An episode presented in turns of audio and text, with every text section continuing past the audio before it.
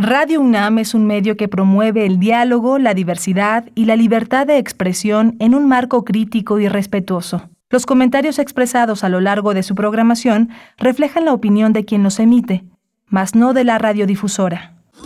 Radio UNAM presenta Primer Movimiento, El Mundo desde la Universidad. Muy buenos días, bienvenidos, bienvenidas a Primer Movimiento. Hoy es lunes 7 de febrero de 2022, un día eh, festivo, un día feriado en el calendario mm, por la conmemoración del aniversario de la Constitución mexicana, el 5 de febrero de 1917, es el 105 aniversario de la Constitución. Estamos aquí con ustedes acompañándoles a través del 96.1 de la frecuencia modulada en el 860 de AM y en www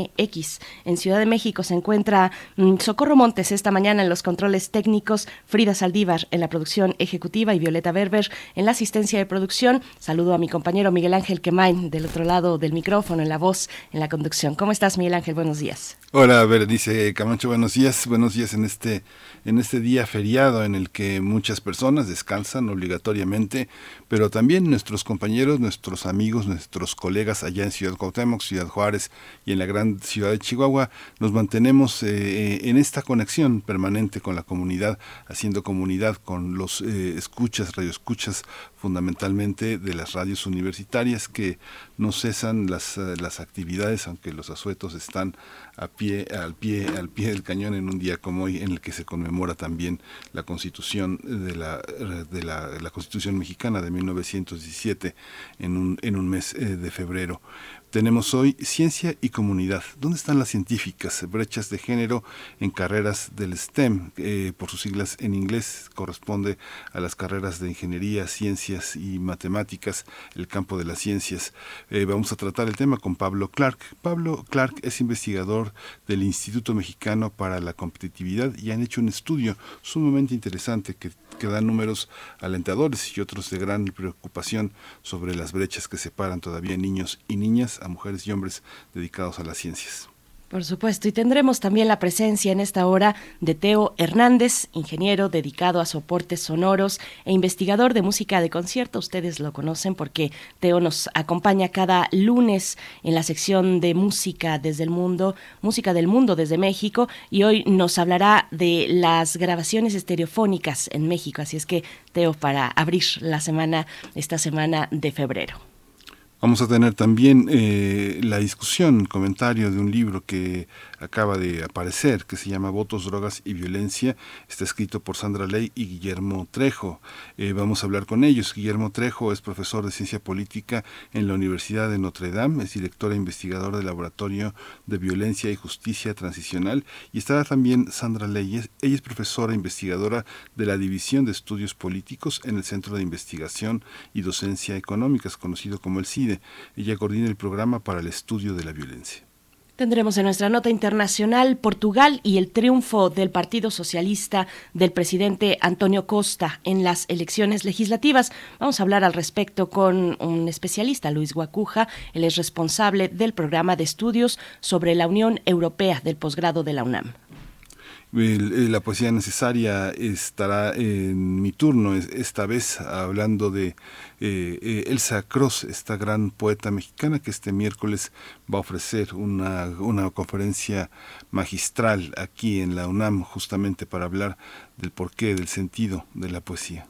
Uf, el Sacros, una de nuestras grandes eh, poetas en México. Y tendremos en nuestra mesa del día el informe de la CEPAL sobre pobreza extrema en América Latina y el Caribe por la pandemia de COVID-19. Lo vamos a leer eh, a través de la interpretación, la, interpretación y los comentarios de Rogelio Gómez Hermosillo. Él es coordinador de Acción Ciudadana frente a la Pobreza, iniciativa de la sociedad civil organizada, integrada por más de 60 organizaciones en todo el país para impulsar acciones efectivas frente a la pobreza y la desigualdad. Así es que bueno, estará muy interesante este informe de la CEPAL sobre pobreza extrema en la región. Con esto, pues es, son los contenidos de esta mañana y con esto nos vamos a nuestra información sobre COVID-19, información nacional, internacional y también de la UNAM. COVID-19 Ante la pandemia, sigamos informados. Radio UNAM. Al actualizar el semáforo de riesgo epidemiológico por COVID-19, la Secretaría de Salud informó que del 7 y hasta el 20 de febrero, 15 entidades del país permanecerán en color naranja, es decir, en riesgo alto, 13 permanecerán en amarillo, es decir, en riesgo medio, entre ellas la Ciudad de México, y cuatro estados permanecerán en color verde, es decir, el riesgo bajo. Así es, bueno, la Secretaría de Salud también informó que en las últimas 24 horas se registraron 129 nuevos decesos, por lo que el número de fallecimientos por la enfermedad de COVID-19 aumentó en México a 309.546. De acuerdo con el informe técnico que ofrecieron ayer las autoridades sanitarias, en este mismo periodo se registraron 10.234 nuevos contagios, por lo que los casos confirmados acumulados aumentaron a 5.151.525 mientras que las dosis de las diferentes vacunas aplicadas contra COVID-19 ya suman 169.627.892. Los casos activos estimados en el país por la Secretaría de Salud son 182.966. En información internacional, la Organización Mundial de la Salud pidió al gobierno de China una colaboración más fuerte para determinar los orígenes de la COVID-19. Tras unirse con el primer ministro chino Li Keqiang, el director de la OMS, Tedros Adhanom, dijo que charló con él sobre el refuerzo de las campañas mundiales de vacunación. En la información de la UNAM, la Universidad Nacional Autónoma de México informó que ante el moderado descenso en el número de contagios registrado en días pasados y a las condiciones epidemiológicas actuales, las entidades académicas donde se están llevando a cabo clases presenciales podrán continuar bajo esa modalidad con los aforos determinados por sus respectivos consejos. Mediante un comunicado, nuestra Casa de Estudios señaló que en las entidades académicas en donde por acuerdos previamente establecidos por los consejos y o por la conclusión tardía de los ciclos escolares, las actividades presenciales hayan sido diferidas, estas podrán iniciar en las fechas determinadas para este mes de febrero con los aforos y las modalidades apropiadas por los cuerpos colegiados correspondientes. La UNAM recordó que en los días y semanas recientes diversas escuelas, facultades y otras entidades académicas universitarias retornaron a las aulas y a sus actividades de manera presencial y de manera entusiasta y responsable. Asimismo, afirma que continuará avanzando en el, retro, retro, en el retorno gradual y seguro a sus instalaciones, eh, atenta al comportamiento de la pandemia, adecuando las medidas de enseñanza, de investigación y de difusión de la cultura a las condiciones epidemiológicas imperantes.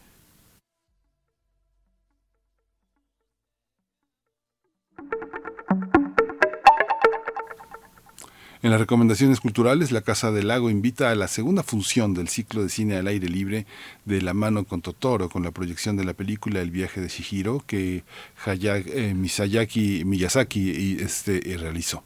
Por supuesto, la cita es este sábado 12 de febrero a las 6.30 de la tarde en la explanada de Casa del Lago, en el antiguo bosque de Chapultepec, primera, sección. La entrada es libre, así es que no se lo pierdan si tienen oportunidad de ver esta, pues una de las eh, grandes producciones de Hayao Miyazaki, El viaje de Chihiro.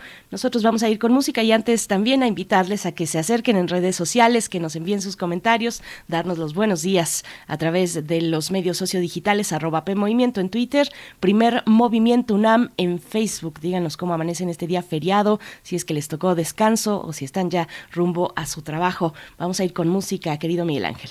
Sí, vamos a escuchar de Ace Frehley, New York Group.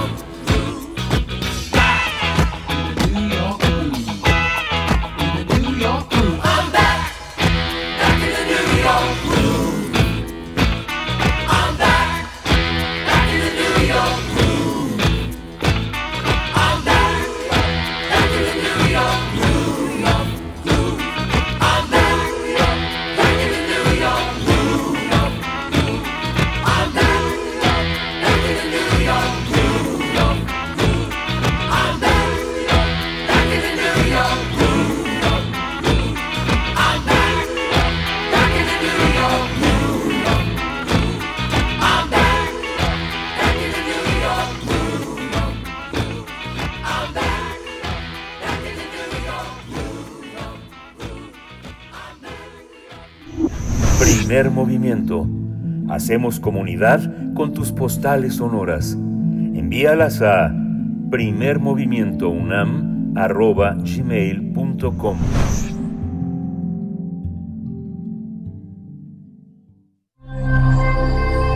Ciencia y comunidad. El 11 de febrero se conmemora el Día Internacional de la Mujer y la Niña en la Ciencia, pero ¿cuál es su presencia en las carreras relacionadas con ciencia, tecnología, ingeniería y matemáticas? De acuerdo con un informe del Instituto Mexicano para la Competitividad, eh, aunque entre 2012 y 2021 el número de mujeres profesionistas que estudiaron alguna de estas carreras aumentó 42%, aún son minoría dentro de estas áreas. Las cifras indican que en México solo 3 de cada 10 profesionistas que eligieron carreras relacionadas con ciencia, tecnología, ingeniería y matemáticas, estas conocidas como STEM por sus siglas en inglés, 3 de cada 10 son mujeres. El IMCO señala que esta brecha empieza en la infancia y crece hasta que participan en el mercado laboral. El análisis del INCO abarca cuántas mujeres estudian ese tipo de carreras, en cuáles se concentran, dónde se ubican, cuánto ganan y cómo se comparan con los hombres a partir de datos del Instituto Nacional de Estadística y Geografía y la Secretaría de Educación Pública. Vamos a conversar esta mañana sobre este análisis del Instituto Mexicano para la Competitividad. Nos acompaña Pablo Clark, investigador del IMCO. Buenos días, eh, Pablo Clark. Gracias por estar esta mañana, esta mañana de descanso, de día festivo con nosotros, informándonos sobre estos temas tan importantes en cualquier momento del año, pero ahora que se acerca pues eh, este Día Internacional de la Mujer y la Niña en la Ciencia. Bienvenido. Hola, buenos días. Muchas gracias por la invitación. Es un gusto estar aquí con ustedes platicando. Gracias, Pablo. Es muy interesante la presentación de los datos que proponen en el IMCO. Este, pasemos directo a que nos cuentes cómo, cuáles son los principales datos, cuáles son para ustedes como investigadores las, las sorpresas que encontraron y qué debemos de, con qué debemos de, qué debemos entender con estas, con esta presencia. por supuesto. Este estudio parte desde reconocer que en México hay algunas carreras universitarias que son populares solo entre los hombres o entre las mujeres. Estamos hablando ahorita específicamente del caso de las carreras de ciencia, tecnología, ingeniería, matemáticas, las cuales tienen muy baja presencia en las mujeres, pero desgraciadamente estos desbalances de género ocurren en otras carreras, ¿no? Por ejemplo, en la carrera de trabajo social, tres de cada cuatro alumnos son mujeres. En otras carreras ocurre lo contrario. En ingeniería mecánica, por ejemplo, nueve de cada diez son hombres. Y hablar de estas brechas, aprovechando el Día Internacional de la Mujer, del, eh, de la Niña, la Mujer en la Ciencia, es bien importante porque esas diferencias en elecciones de carrera entre hombres y mujeres se traducen en diferencias en su trayectoria laboral que marcan el resto de, de, su, de su vida laboral, ¿no? Eh, por eso es tan, tan importante. Eh, nosotros encontramos en este análisis que eh, las carreras donde hay más mujeres en México tienden a tener un ingreso promedio más bajo, ¿no? El área de carreras que tienen el porcentaje más alto de mujeres es el área de carreras de servicio y dentro de esa área 87% de los egresados son mujeres. Y sin embargo tiene también el ingreso promedio más bajo de todas las áreas de carreras universitarias, 8.500 pesos mensuales. En cambio, eh, el área que tiene menos mujeres es el área de carreras de ingeniería, manufactura y construcción, que tiene solo 18%, y es el área con el, el segundo ingreso promedio más alto, 13.550. Entonces, estamos hablando de que esas disparidades entre la carrera de los hombres y mujeres se reflejan luego en cómo les va en la vida laboral y cómo se les permite tener condiciones de vida. Encontramos que es exactamente el caso de las mujeres en las carreras de ciencia, tecnología, matemáticas e ingeniería, ¿no? Este grupo que se le conoce como STEM, por sus siglas en inglés, y, encontramos que los egresados de STEM en México están pagados eh, de manera más alta que el resto de los universitarios. Los egresados de STEM tienen en promedio un ingreso mensual de 13.330 pesos, en comparación con los egresados de otras carreras que ganan 12.380 pesos en promedio. Además, dentro de las carreras de STEM, la diferencia de ingresos entre hombres y mujeres es menor. No hay una brecha de género menor.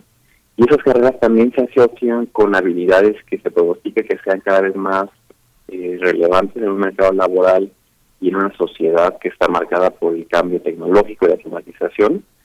Entonces, en general son carreras con buenas condiciones económicas, con un futuro muy bueno, y sin embargo en México solo tres de cada tres profesionales STEM eh, son mujeres, como bien dicen, eh, lo cual es muy bajo, es más bajo que en otros países, y, definitivamente es más bajo que lo que debería ser, porque yo estoy seguro que hay más de tres de cada diez mujeres que tienen interés y aptitudes en, en materia de ciencia, tecnología, ingeniería, matemáticas, y lo que estamos viendo en, en este análisis es que eh, esas mujeres existen, que ese interés está ahí, pero que efectivamente se va diluyendo un poco en, a lo largo de su vida. Eh, y es lo que mencionábamos, las faltas de la representación empiezan en, la primaria, pues va creciendo con el bachillerato, de manera que cuando llegan a la universidad ya no toman las mismas decisiones de carrera que los hombres y las mujeres.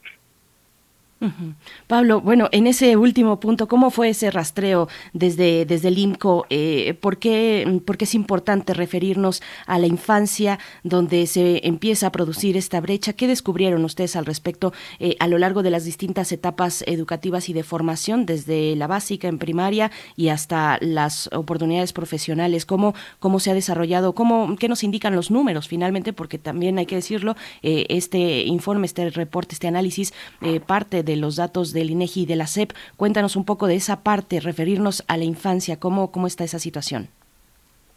Un dato muy revelador sobre el interés y deshabilidad de las niñas en la infancia en materia de ciencia y tecnología son los resultados de algunas de las frases estandarizadas que se aplican en México. Nosotros encontramos que las niñas en primaria, aquí en México, eh, en sexo de primaria tienen resultados en estas pruebas en la materia de matemáticas que son ligeramente por encima de los hombres, 2% por encima de los hombres, un, poquito más que sus, que sus compañeros masculinos.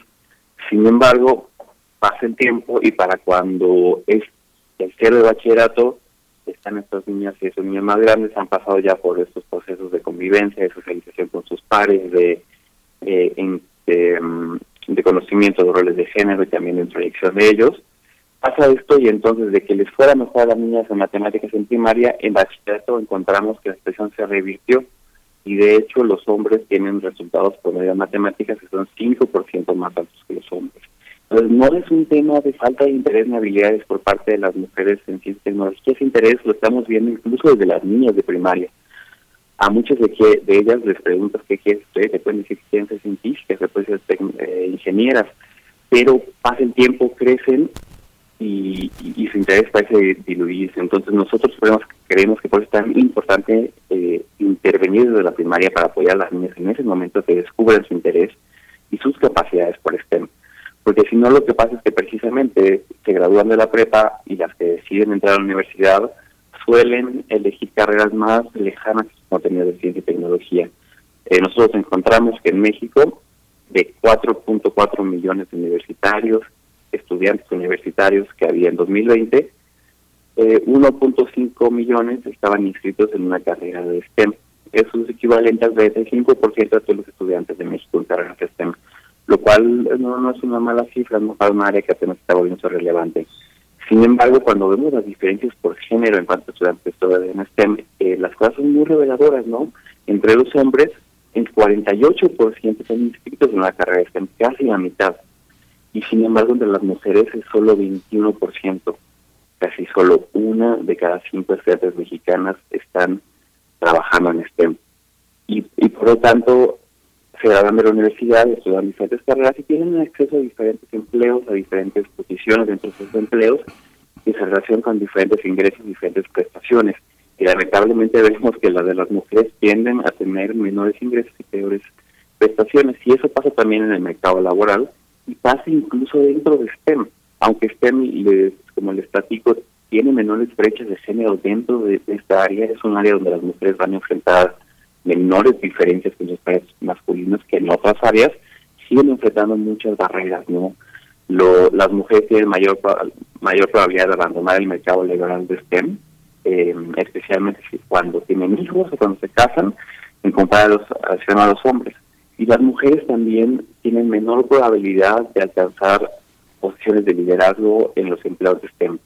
De las personas que son empleadoras en STEM, solo una de cada siete son mujeres, no el resto son hombres. Y esto es problemático porque entonces estamos viendo que las mujeres estudian carreras STEM con menor frecuencia que los hombres, pero además cuando llegan al mercado laboral, ciertas de las barreras y de los obstáculos que se enfrentan eh, incrementan su probabilidad de salir al mercado laboral y de no alcanzar posiciones de liderazgo. Y eso significa que la siguiente generación de niñas y jóvenes crece y tiene poca exposición a modelos a seguir en STEM que sean mujeres, no que ellas como niñas puedan ver y decir, mira, qué padre esta chava que es tecnóloga y es programadora y ve lo que hizo, me encantaría ser como ella, o ve esta ingeniera que diseñó un cohete, me encantaría, yo quiero ser como ella, yo puedo ser como ella porque ella es como yo, ¿no? Y está trabajando ahí junto con todos estos hombres. Eh, esto es lo que nosotros en este reporte estamos llamando, ¿no? Como esta falta de visibilidad de las mujeres en STEM, eh, la cual tenemos que intervenir, no tenemos que apoyar para que precisamente las niñas desde jóvenes tengan más exposición a las mujeres que existen, que sí existen en STEM y que las pueden inspirar a que ellas desde niñas, desde jóvenes, desarrollen las habilidades, pero más que nada el interés en estas materias, ¿no? Para que ellas mismas como niñas, pero también para que sus compañeros hombres y sus maestros, sus papás se den cuenta que su talento no tiene género, que las niñas y los niños tienen el mismo potencial científico y tecnológico. Claro. ¿Qué estamos haciendo?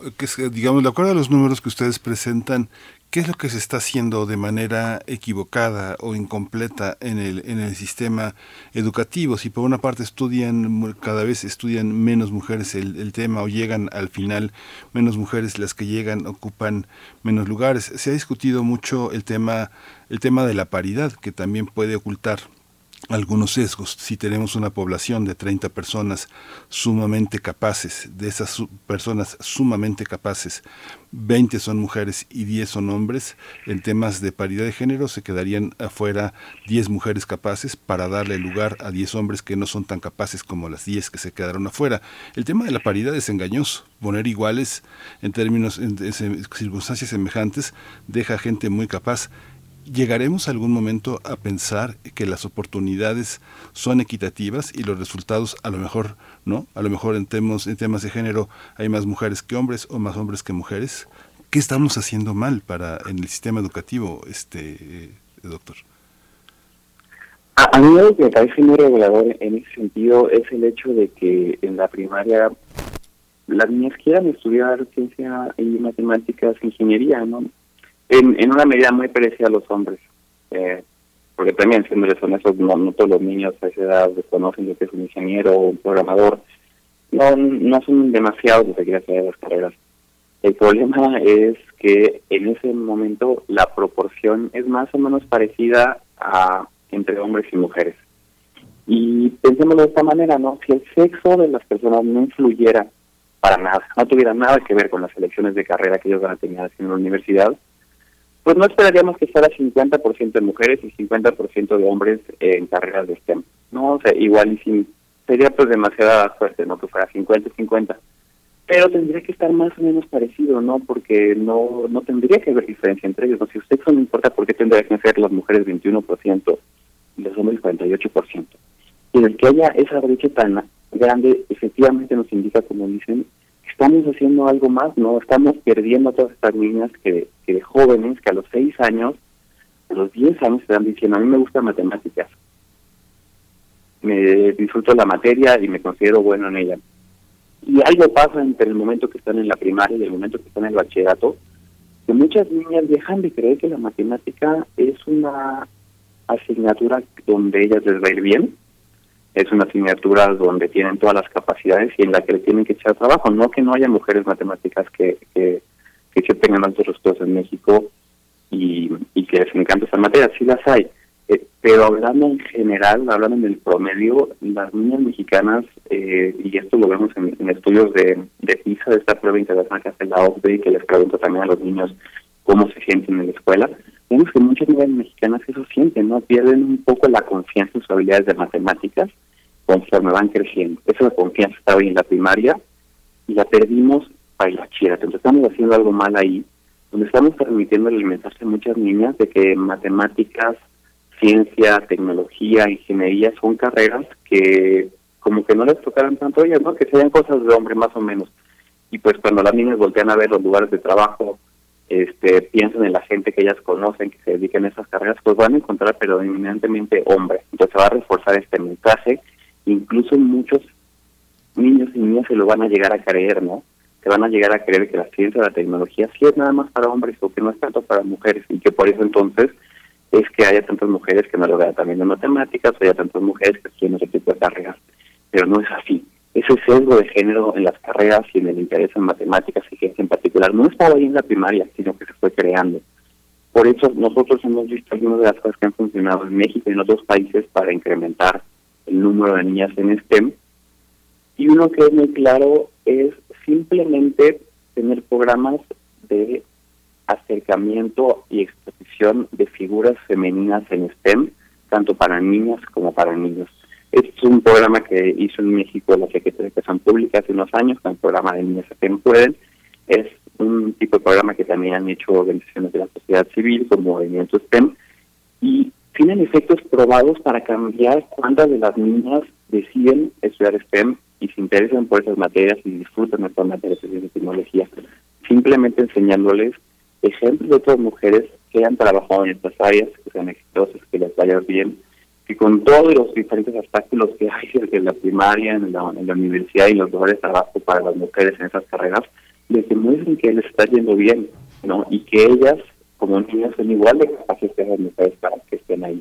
Ese tipo de programas han funcionado muy bien en México y han funcionado muy bien también en otros países, eh, pero el problema es que han sido muy limitados, no no se aplican en muchas escuelas, más bien se han aplicado nada más bien para medir que también funcionan.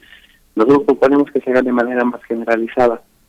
También uno de los problemas que en ese sentido tenemos en el sistema educativo en México es la falta de orientación vocacional.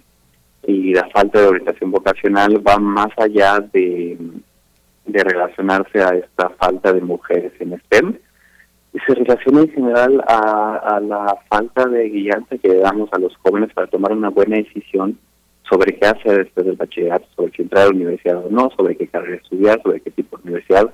En México no apoyamos a los jóvenes para que tomen ese tipo de decisiones, no les damos la información de cómo descubrir sus aptitudes, cómo descubrir sus intereses, no les damos tampoco información sobre el mercado laboral de diferentes carreras para que ellos sepan qué esperar cuando se gradúen.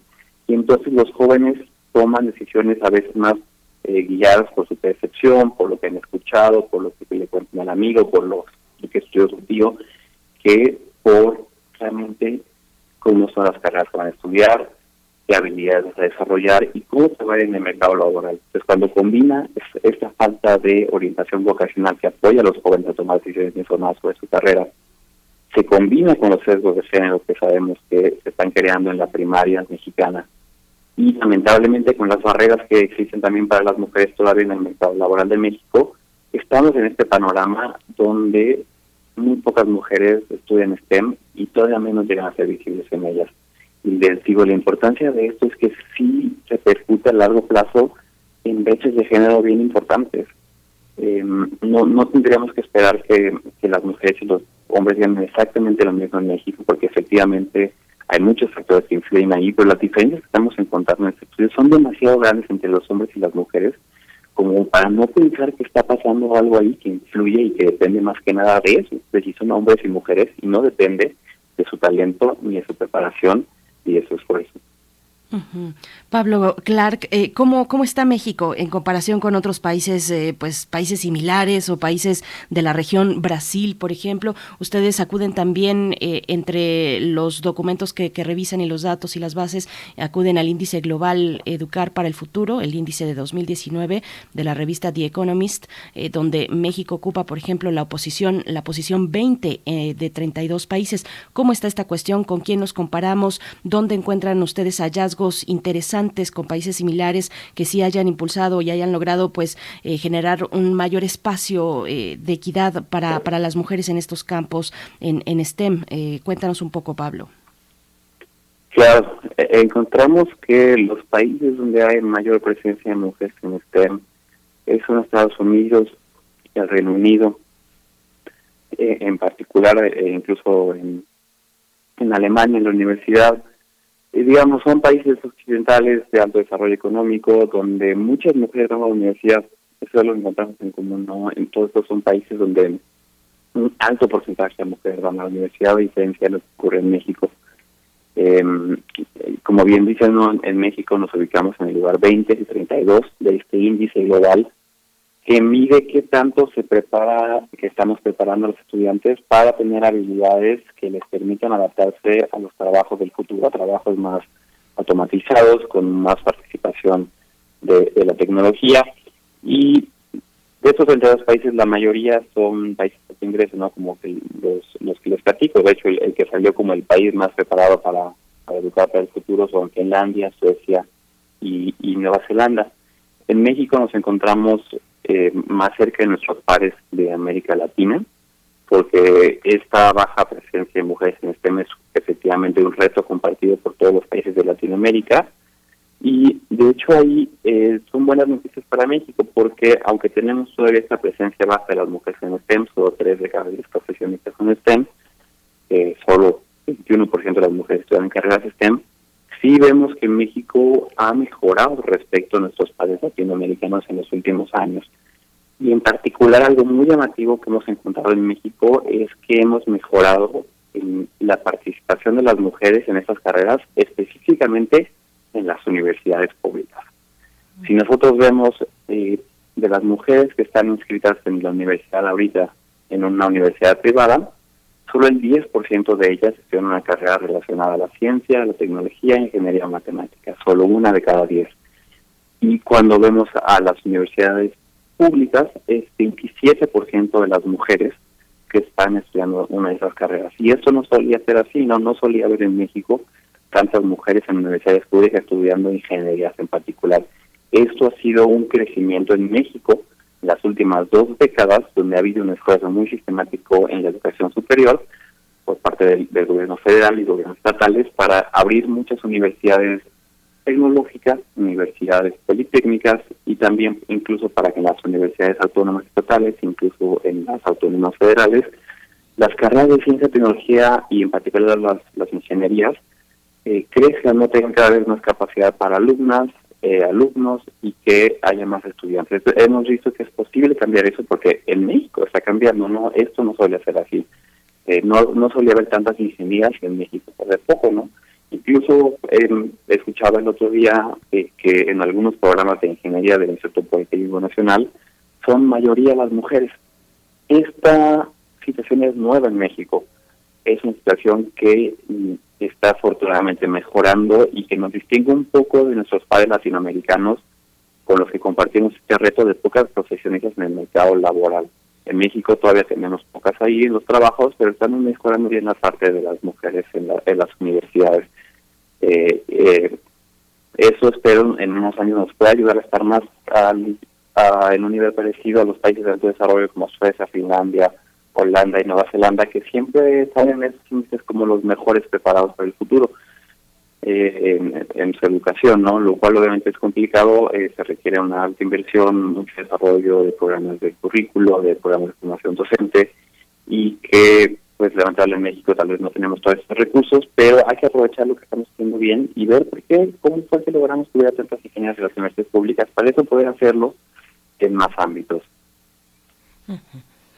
Pablo, hay una también, ya, ya nos estamos acercando al final, pero que sí quería preguntarte, eh, el INEGI desde distintos niveles ha reportado un nivel de de, de, de disconfort, de no, de no bienestar, de falta de autoestima, de gran ansiedad, tanto en la escuela, tanto en la encuesta de, de salud, en, la, en, las encuestas que han tenido que ver con discapacidad, con dinámica en los hogares, la, la, primera encuesta nacional que hicieron en 2021 sobre el bienestar autorreportado y la relación que tiene con algunas de las preguntas que tiene la encuesta PISA y la, y la relación de la OCDE, donde hay una percepción que pareciera que hay una cuestión eh, transgeneracional en la baja autoestima, en la, en la generación del estudio de las ciencias exactas, sobre todo de las matemáticas.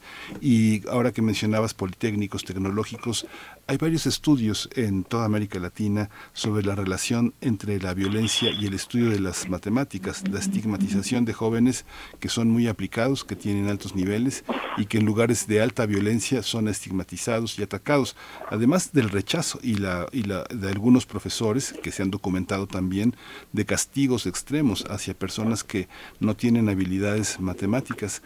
Toda esta combinación cómo se juega, cómo, cómo está la encuesta que usted, el trabajo que ustedes hicieron en relación a todos estos datos que hay alrededor de la autopercepción, en, tanto en PISA como en, la, en lo que reporta el INEGI de autoestima y ansiedad, Pablo.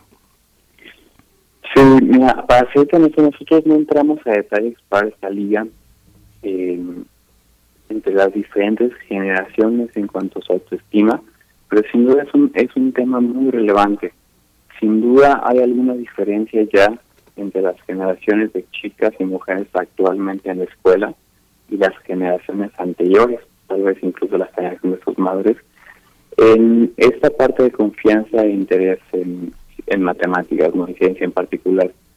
El, efectivamente, como bien dice, los datos sí muestran que ha habido este cambio generacional en México, en todo el mundo, incluido en México, eh, pero no, no fue un tema que nosotros sentáramos a analizar a detalle aunque es sumamente relevante, porque como bien dices, estos factores sociales, económicos, políticos incluso, de los lugares donde las chicas y los chicos viven al momento de ingresar a la universidad influyen mucho en que estudian y en que la carrera y en qué tipo de trabajos alcanzan después.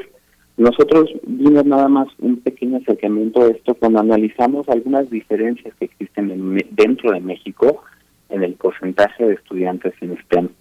Eh, y encontramos que hay diferencias muy grandes entre las entidades federativas, las cuales tienen que responder a este tipo de factores que mencionas, ¿no? Los factores de la violencia, del entorno familiar, de los ambientes de clase, también de la relación con los compañeros, que son todos factores que diferentes estudios alrededor del mundo han encontrado que tienen que ver con eh, la falta de mujeres en este en específico, con la, percepción de, confianza, interés y, disfrute ¿no? en, matemáticas en específico.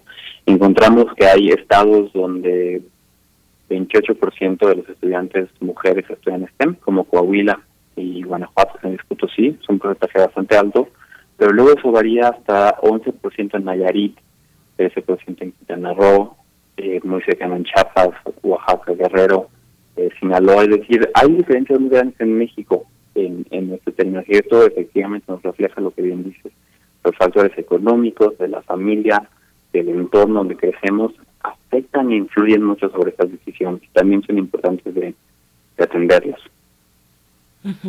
Bien, pues eh, Pablo, una última cuestión. Estoy viendo aquí las gráficas. Es muy interesante ver cómo en, cuestiones en, el área áreas de servicio, por ejemplo, servicios, educación, ciencias sociales, eh, ciencias de la salud, se revierte este porcentaje. Hay una mayor presencia de mujeres, pero dentro de las STEM de las que estamos eh, platicando, por ejemplo, es muy interesante ver que ingeniería, manufactura y construcción es mm, completamente otra historia. 4% mujeres, 24% hombres. Ahí, en esos espacios también, eh, en, espacios de la construcción, en la industria, donde probablemente, o bueno, no sé ustedes cómo lo leen, a qué se debe que específicamente en esos espacios, pues la estadística sea tan adversa para las mujeres. No así, por ejemplo, en ciencias naturales, en matemáticas y en estadística, que igual forman parte de este conjunto de materias que se llaman STEM, pero sí en aquellos otros donde, donde hay un ambiente laboral laboral tal vez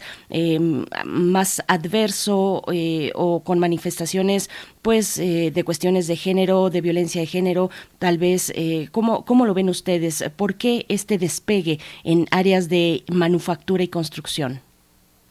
Es, un, es una muy buena pregunta porque efectivamente, así como vemos que los hombres y las mujeres no estudian con la misma frecuencia carreras de STEM, también dentro de STEM vemos que los hombres y las mujeres no estudian las mismas carreras. Y, y esa es la principal diferencia, ¿no? El 24% de los hombres em, estudian una carrera del área de ingeniería, falta de construcción, en comparación con solo 4% de los hombres. De las mujeres. Perdón, sí, exactamente, con comparación con solo 4% de las mujeres. Y, y, algo similar ocurre, ejemplo, en el área de tecnologías de la información y de la comunicación, donde 11% de los hombres estudian una carrera de ahí de esa área y solo el 5% de las mujeres son en carrera de, tecnologías de la información. Y esto realmente nos es, preocupante, ¿no? Porque estamos viendo que STEM es una un área de carreras donde la brecha de género es menor y aún así encontramos que existe este sesgo de género de entre hombres y mujeres en términos de quienes estudian las mismas carreras.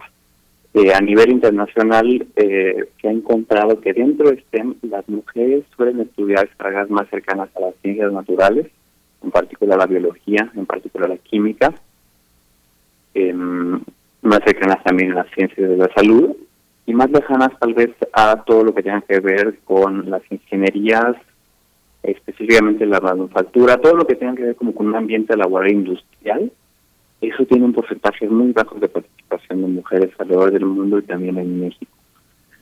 Em, eh, no sabemos exactamente a qué se debe ese sesgo, por qué las mujeres están saliendo de estas áreas de estudio, pero sí sabemos que algunos factores que influyen en el tipo de, carrera que están las mujeres es también cuántos hombres están en esa carrera. Entre más hombres haya en una carrera y menos mujeres haya, es menos probable que las mujeres lo estudien y es más probable que las mujeres que entran a estudiar esa carrera la abandonen. Así como que también las carreras que tienen trabajos con jornadas laborales muy largas, esas también tienden a disminuir la participación de las mujeres. Como sabemos, en México el trabajo no remunerado, el trabajo de cuidados suele caer sobre las mujeres en mayor medida que sobre nosotros, los hombres. Eso limita la disponibilidad de tiempo que las mujeres tienen para trabajar y estudiar, y entonces suelen abandonar las carreras y las ocupaciones que a veces les demandan más tiempo del que ya tienen disponibles porque se les exige, por otro lado, eh, otro tipo de, dedicación. Entonces, esos son algunos de los factores que explican por qué incluso dentro de STEM las mujeres ganan más hacia áreas de, de ciencias naturales, de biología, particular y química, que, que los hombres. Algo que sí es también muy llamativo en México es que en México es una excepción en un sentido, en términos de esas diferencias de mujeres y hombres dentro de STEM. En México muchas mujeres estudian carreras de computación. Hay un alto porcentaje de mujeres en, en, en tecnología de información y la comunicación, sí son menos que los hombres, pero esto no ocurre a nivel internacional. A nivel internacional, las áreas de computación tienen muy baja participación de las mujeres dentro de este, a un nivel similar de ingeniería. Y tradicionalmente han sido dominadas por los hombres, eh, con alta proporción de los empleos, con pocas mujeres y también con otras lados de trabajo. Y algo es muy llamativo, ¿no? En México eso no, es así. En México tenemos muchos programadores, tenemos muchas este, computadoras y bueno, ahí no sabemos la verdad, habría que hacer estudios más detallados porque no tenemos la razón exacta de a qué eso se debe, pero es un caso muy llamativo de México que tengamos mujeres en esas carreras de Pues Pablo Clark, te agradecemos muchísimo esta, esta mañana, nos dejas muchas preguntas, creo que ese estudio es muy interesante, eh, estará en la liga en nuestras redes sociales. Pablo Clark es investigador del IMCO, del Instituto Mexicano para la Competitividad, Asociación Civil. Muchas gracias por estar aquí. Gracias. Buenos días. Al contrario, muchas gracias por la invitación. Hasta pronto, Pablo Clark. Y también pueden encontrar, por supuesto, en las redes sociales del IMCO, en la página imco.org.mx. Nosotros vamos a hacer una pausa mm, musical a cargo de Cultura Profética, Rimas para Seducir, es el tema de esta canción.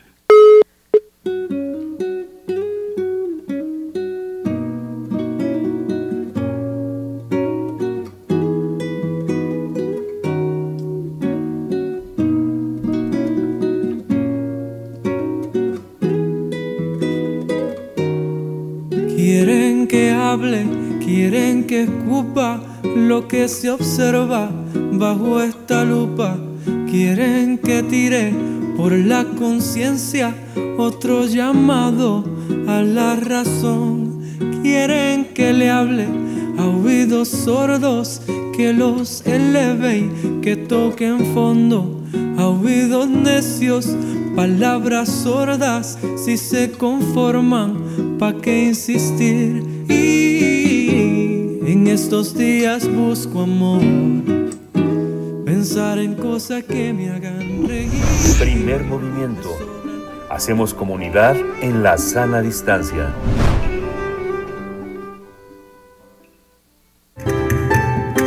La música del mundo desde México. Como cada lunes damos la bienvenida a Teo Hernández, ingeniero, ingeniero dedicado a soportes sonoros, investigador de música de concierto, para hablar de la grabación estereofónica en México. Querido Teo, ¿cómo estás? Muy buenos días. Buenos días, Berenice, Miguel Ángel y todo el equipo de Primer Movimiento, pues como siempre muy contento de estar con ustedes y con este público maravilloso, ¿no? De Radio UNAM. Bueno, pues eh, lo que hemos estado tratando hasta ahora ha sido cosas que a final de cuentas tienen que ver con la tecnología y, y, con el y con el sonido, ¿no? La tecnología está muy relacionada, nosotros lo, lo pensamos así y casi siempre lo creemos. Eh, con un sonido que va a mejorar. Ahora también hay que tomar en cuenta otro factor que es el factor comercial, ¿no? Los los soportes sonoros básicamente están están están relacionados con con esto que estamos mencionando, pero por supuesto que también con una con algo que es la la cuestión de cómo se comercializa la música final finalmente, ¿no?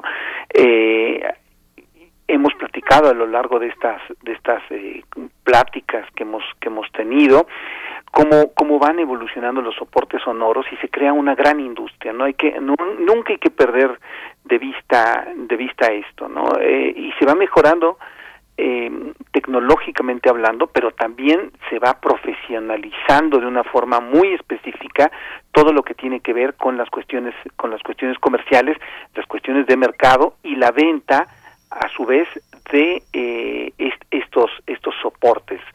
Y entonces se crea una industria una industria poderosísima. Eh, habíamos hablado eh, básicamente de la época monaural que solamente escuchábamos un canal. Se inventa la estereofonía y se inventa porque la entre otras cosas hay facilidades de que estos nuevos inventos se comercialicen. En primer lugar la la, la cinta magnética, este, este tipo de grabaciones que, que permite que haya recortes, que haya ediciones, nos da, nos da una, una facilidad mucho muy grande. Eh, en México se introduce este, este sistema de la cinta magnética y con esto eh, se, se, la industria se va, se va, se va para arriba. También hay otra cosa que es muy importante, no solamente es la grabación en cinta magnética, sino el larga duración, el LP. El LP, como ya hemos dicho, es un, es un plástico de, de compuestos de vinilo prensado que tiene forma circular, que tiene un surco variable en forma proporcional en profundidad y anchura a las vibraciones de la, fuerte, de la fuente sonora. Y a cada uno de los lados del surco le responde un canal derecho eh, perdón, un canal, el derecho o, el izquierdo. Entonces la combinación de la cinta magnética con el vinilo hacen que haya un producto estereofónico de, eh, digamos, una gran calidad y de fácil comercialización. Ese, ese es la, la digamos, el, el, punto importante del asunto. Entonces, la industria, que, que era una buena industria, una industria bastante sana en México, se va se va para arriba. Hay por supuesto compañías mexicanas como como la Pirles que estaba en México desde 1933 y que es la encargada de hacer varias de las grabaciones emblemáticas de la música mexicana. Por ejemplo, está ahí grabaron Agustín Lara, Juan Arbizu, Doña la Negra, Pedro Infante, Lola Beltrán, no sé, etcétera, etcétera eh, Discos Orfeón, que también tiene una, una gran cantidad de, de, grabaciones importantes, pero también las compañías extranjeras empiezan a estar en México, por ejemplo la, la RCA Victor, la, la Columbia, que después se transforma en, en, CBS. Y la, la Victor, la RCA Victor, tiene un programa donde hace música de concierto mexicana. Ahí es justamente donde nos vamos a ubicar ahora. Ellos hacen una, una serie de grabaciones importantes, pero una eh, en particular son las, las sinfonías de Candelario Huizar, ¿no? Candelario Huizar es un, es un personaje de estos eh, un poco misteriosos en la, en la música, porque e, era una persona sumamente tímida, ¿no? Él nació en 1883 y murió en 1970, una vida bastante longeva, y una de sus características es que nunca salió de México, es, un, es, un, es una personalidad eh, 100% mexicana en tanto formación y características musicales. Él, además, su historia es preciosa. Él perteneció a la banda de música que, que estuvo en la toma de en la toma de Zacatecas. Él estuvo bajo las, las órdenes del general Pánfilo Natera y y una persona pues del pueblo eh, que no sabía y poco a poco eh, fue a través de un gran talento y una gran perseverancia estudiando y empapándose de las nuevas corrientes musicales, o sea, del nacionalismo musical. Él estudió primeramente con, digamos, con la planta de, maestros del conservatorio, que todavía tenían una tradición decimonónica muy fuerte, ¿no? Con Stanislao Mejía, con Aurelio Barros y Morales, con Gustavo Campa. Y fue tomando todos estos conocimientos y los fue procesando en un ambiente que era el ambiente de Carlos Chávez, de Silvestre Revueltas, de, de, Manuel M. Ponce, para poder crear un lenguaje propio. Y nada más, antes de escuchar el ejemplo, quisiera leer un, un, un poquito lo que dice una cita de, de Silvestre Revueltas. Dice, Huizar es tan sano, tan sano como alguna que otra fruta de su tierra. Es un señor que a pesar de sus anteojos, su seneridad y su gesto agrio, tiene la malicia, la mala fe, la reserva de un ranchero bueno y sentimental. Así era como se veía la, a, Candelario Huizar y a, su música. La grabación que vamos a escuchar, por supuesto, es una grabación eh, eh estereofónica ya moderna, es la Sinfonía Ospanisli, dirigida por eh, Sergio Cárdenas eh, con, eh, con la Orquesta Sinfónica Nacional.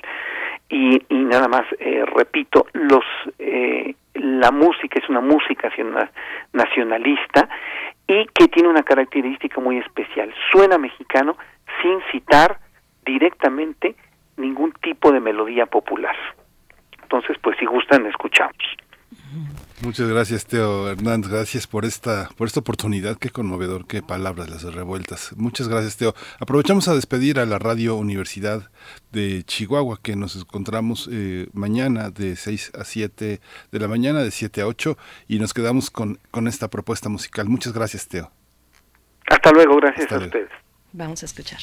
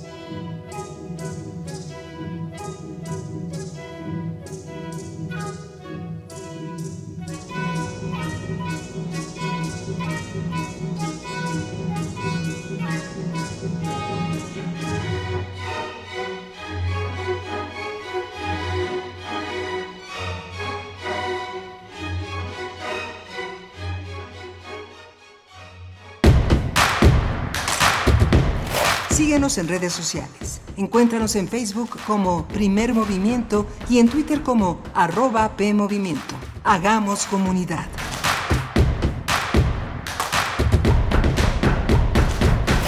Hipócrates 2.0 Mantenerse informado es parte importante de la vida. La información nos da la oportunidad de tomar las mejores decisiones, principalmente para la salud. Soy Mauricio Rodríguez, conductor de Hipócrates 2.0, donde cada semana llevamos para ti los mejores contenidos y especialistas en materia de salud. Escúchanos. Hipócrates 2.0, martes a las 18 horas, por Radio UNAM. Experiencia Sonora. ¿Qué tienen en común Rosa Ramos y Armando Casas?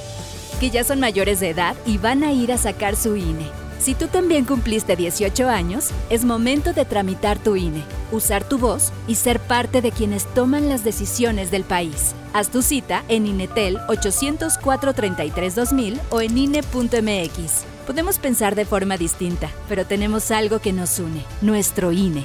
¿Mi INE? Nos une. Los alimentos naturales ya se vieron ganadores. Los del Atlético Chatarra son pura mala vibra. Este partido se pone chatarra. Intentan doblar a los del Club del Antojo a fuerza de ingredientes malignos. Los alimentos saludables son nuestros héroes salvadores. Recuerda revisar el etiquetado, haz ejercicio todos los días y disfruta de gran salud. Come como nosotras y ponte saludable. Pura vitamina. Hola, Juan. Hola, Oscar. ¿Ya te has dado cuenta que llevamos mucho tiempo juntándonos en esta transmisión? Y ahora nos juntamos para hacer este promocional de nuestro propio programa. Sí, hombre, por, en esta ocasión no es así un encuentro casual.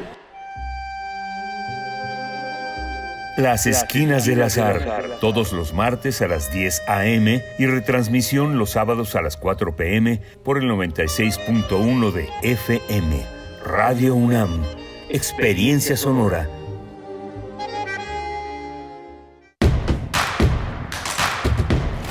Encuentra la música de primer movimiento día a día en el Spotify de Radio UNAM y agréganos a tus favoritos.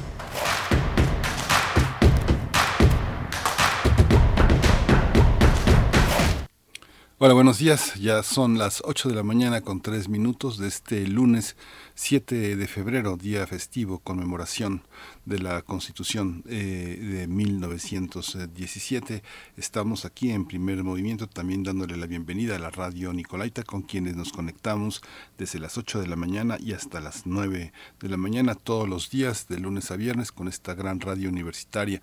Hoy está Socorro Montes en los controles técnicos en la cabina allá en Adolfo Prieto 133, eh, nuestra compañera Violeta Berber en la asistencia de producción, Frida Saldívar en la producción ejecutiva y Berenice Camacho en la conducción de este espacio. Querida Berenice, buenos días. Buenos días, Miguel Ángel Quemain, un gusto estar contigo, contigo al frente de estos micrófonos, eh, representando pues a todo el equipo que hace este esfuerzo todos los días y hoy no es excepción, aunque muchos pues están descansando, por supuesto, en este día festivo eh, por el 5 de febrero o el sábado pasado, el aniversario de la promulgación de la Constitución de 1917, como ya lo decías, pues bueno, les estamos acompañando en su descanso y, y saludando a quienes también están escribiendo en redes sociales. Esther Chivis dice, buen día, nos tocó descansar, pero nos despertamos temprano. Saludos, queridos. Querida Esther, muchas gracias.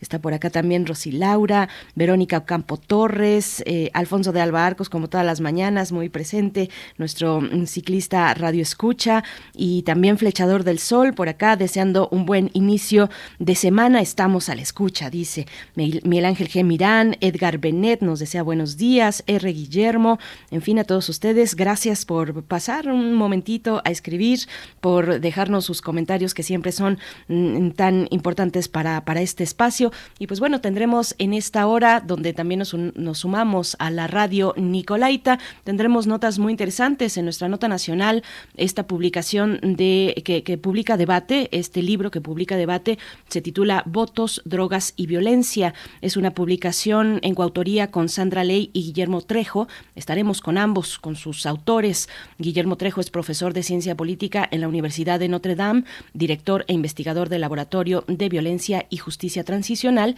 y Sandra Ley, profesora investigadora de la División de Estudios Políticos en el Centro de Investigación y Docencia Económicas en el CIDE.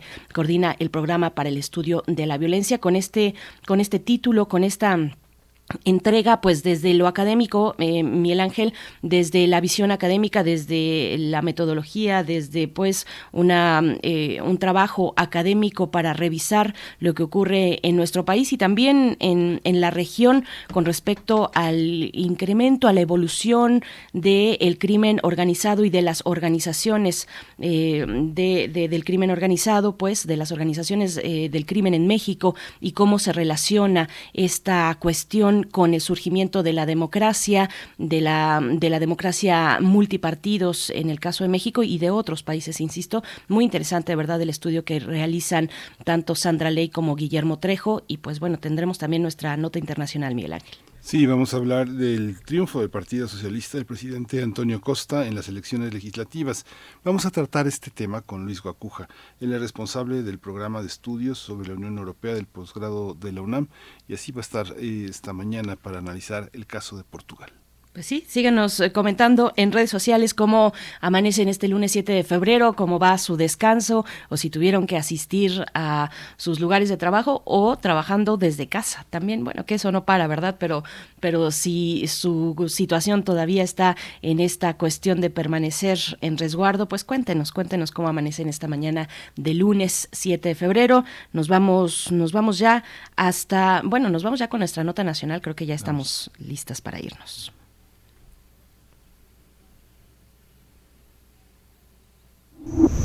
Primer movimiento.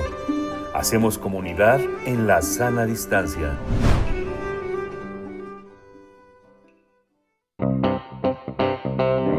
Nota Nacional.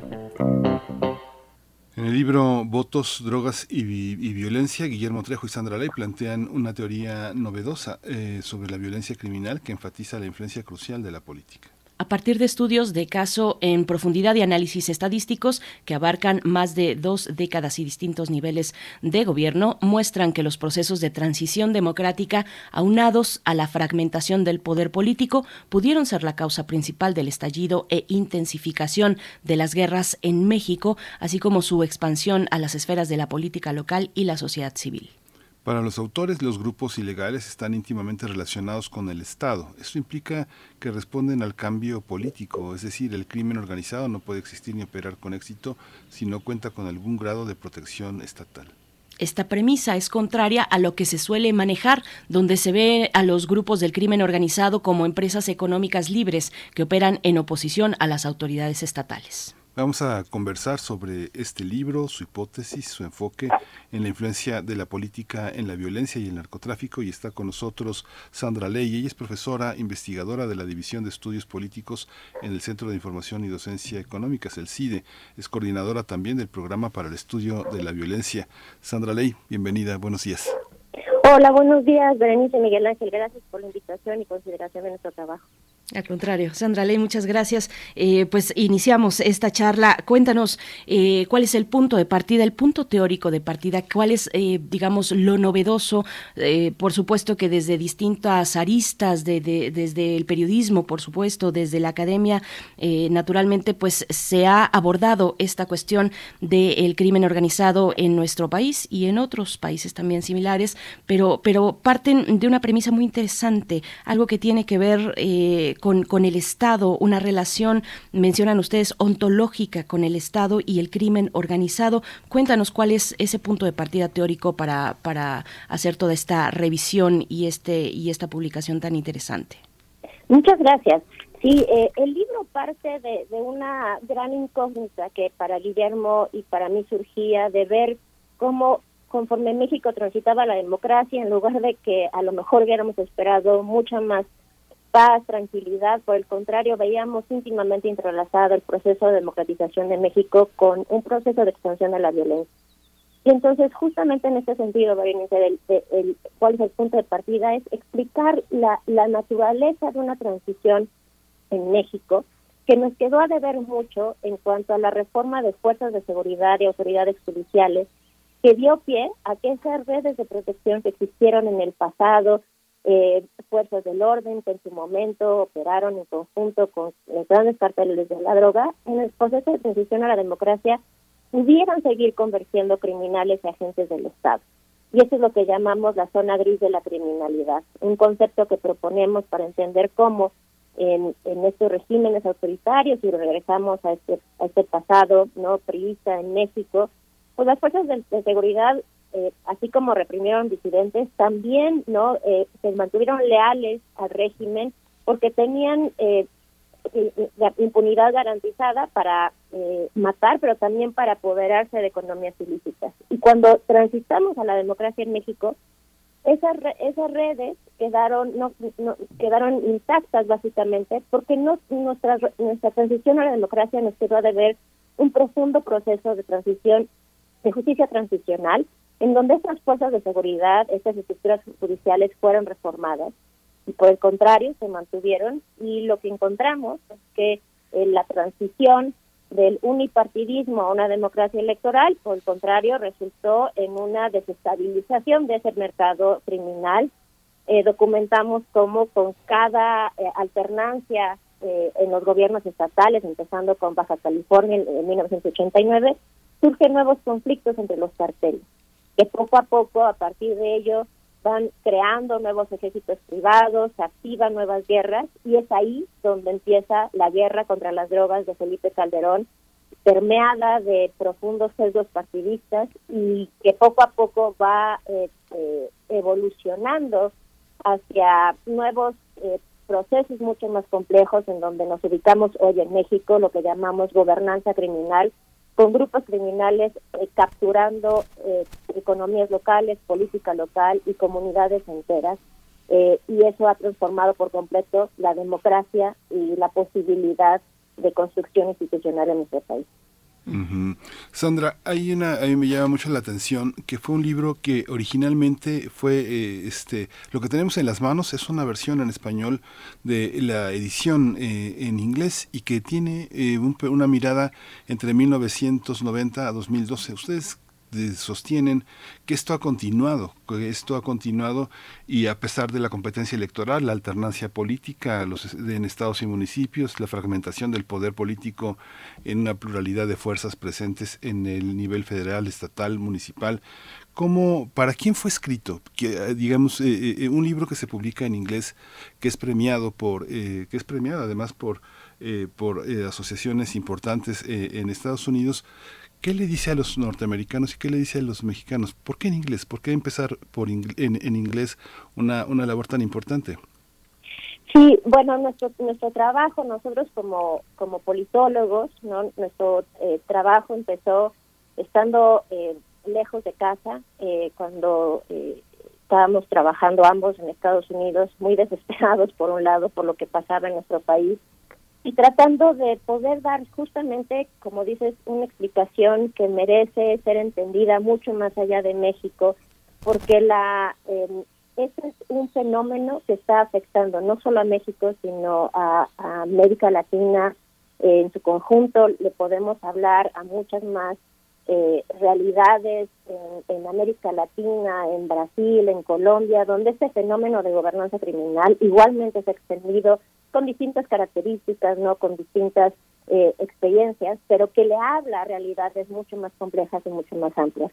Por ese lado, era una forma eh, en, un principio de poder conectar con ese debate académico que ha podido informar en muchas otras formas también, por supuesto, eh, política pública, conectarse con los hacedores de esa política pública, pero justamente por eso para nosotros era muy importante hacer esa traducción del libro para llegar a las audiencias que más nos importa, que puedan entender, escuchar y desarrollar política pública que efectivamente tome en cuenta esas complejidades de la, la violencia criminal, su evolución, porque como bien dices, Miguel Ángel, el libro empieza en 1990 y termina en el 2012, pero empieza en el 1990 porque no podemos entender cómo es que evoluciona esa guerra contra las drogas que eh, pensamos, no todo empezó en el 2006, cuando en realidad Este es un proceso que se desató desde, desde mediados de los 90, donde empezamos a ver cambios fundamentales entre los grupos criminales.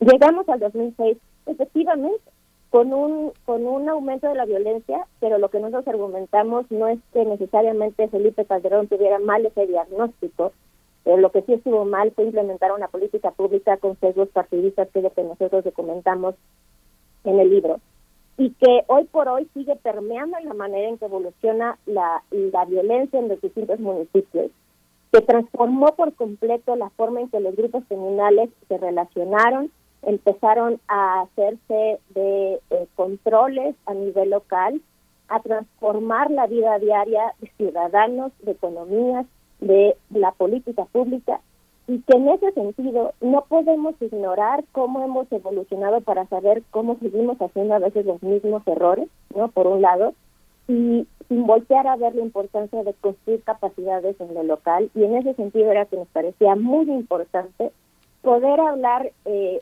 al público más amplio, más aún, como, como bien dices, cuando este proceso de violencia criminal está íntimamente relacionado no solo con el Estado en sí mismo, sino con procesos electorales.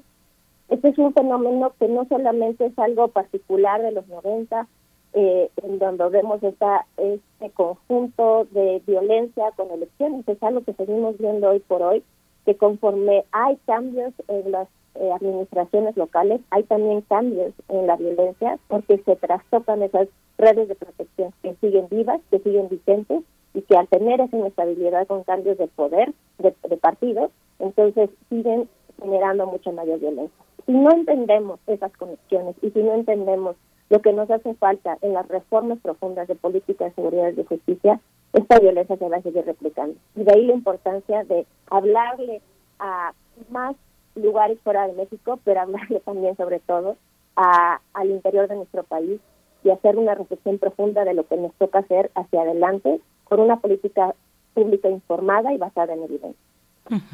Eh, Sandra Ley, eh, bueno, la violencia social y la violencia criminal también también eh, en distintos momentos ha sido asociada al modelo económico, al modelo económico global.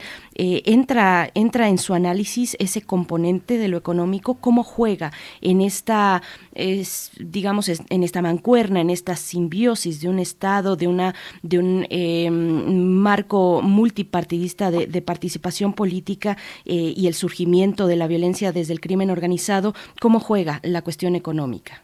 Claro, nosotros tomamos en cuenta todos los factores económicos internacionales, por ejemplo, cambios en los precios de las drogas, tomamos en cuenta como otros trabajos eh, lo han realizado eh, sobre eh, cómo cambios en los mismos procesos de comercialización de, armas en Estados Unidos han tenido un impacto en la violencia criminal en México, pero encontramos que aún tomando en cuenta todos esos factores, de todas maneras, los procesos a nivel local de elecciones, de fragmentación partidista, de revanchas políticas, tienen un papel fundamental y aún más eh, importante en términos de su impacto para la generación de mayor violencia al interior de nuestro país. Ese es, la, ese es eh, eh, digamos, el mensaje, decir, no es que no importe los procesos que te están pasando en el mercado más amplio, como bien dices, Berenice, pero es si esos, esos procesos están en curso eh, junto con procesos al interior de los cuales podremos tener mucho más control para poder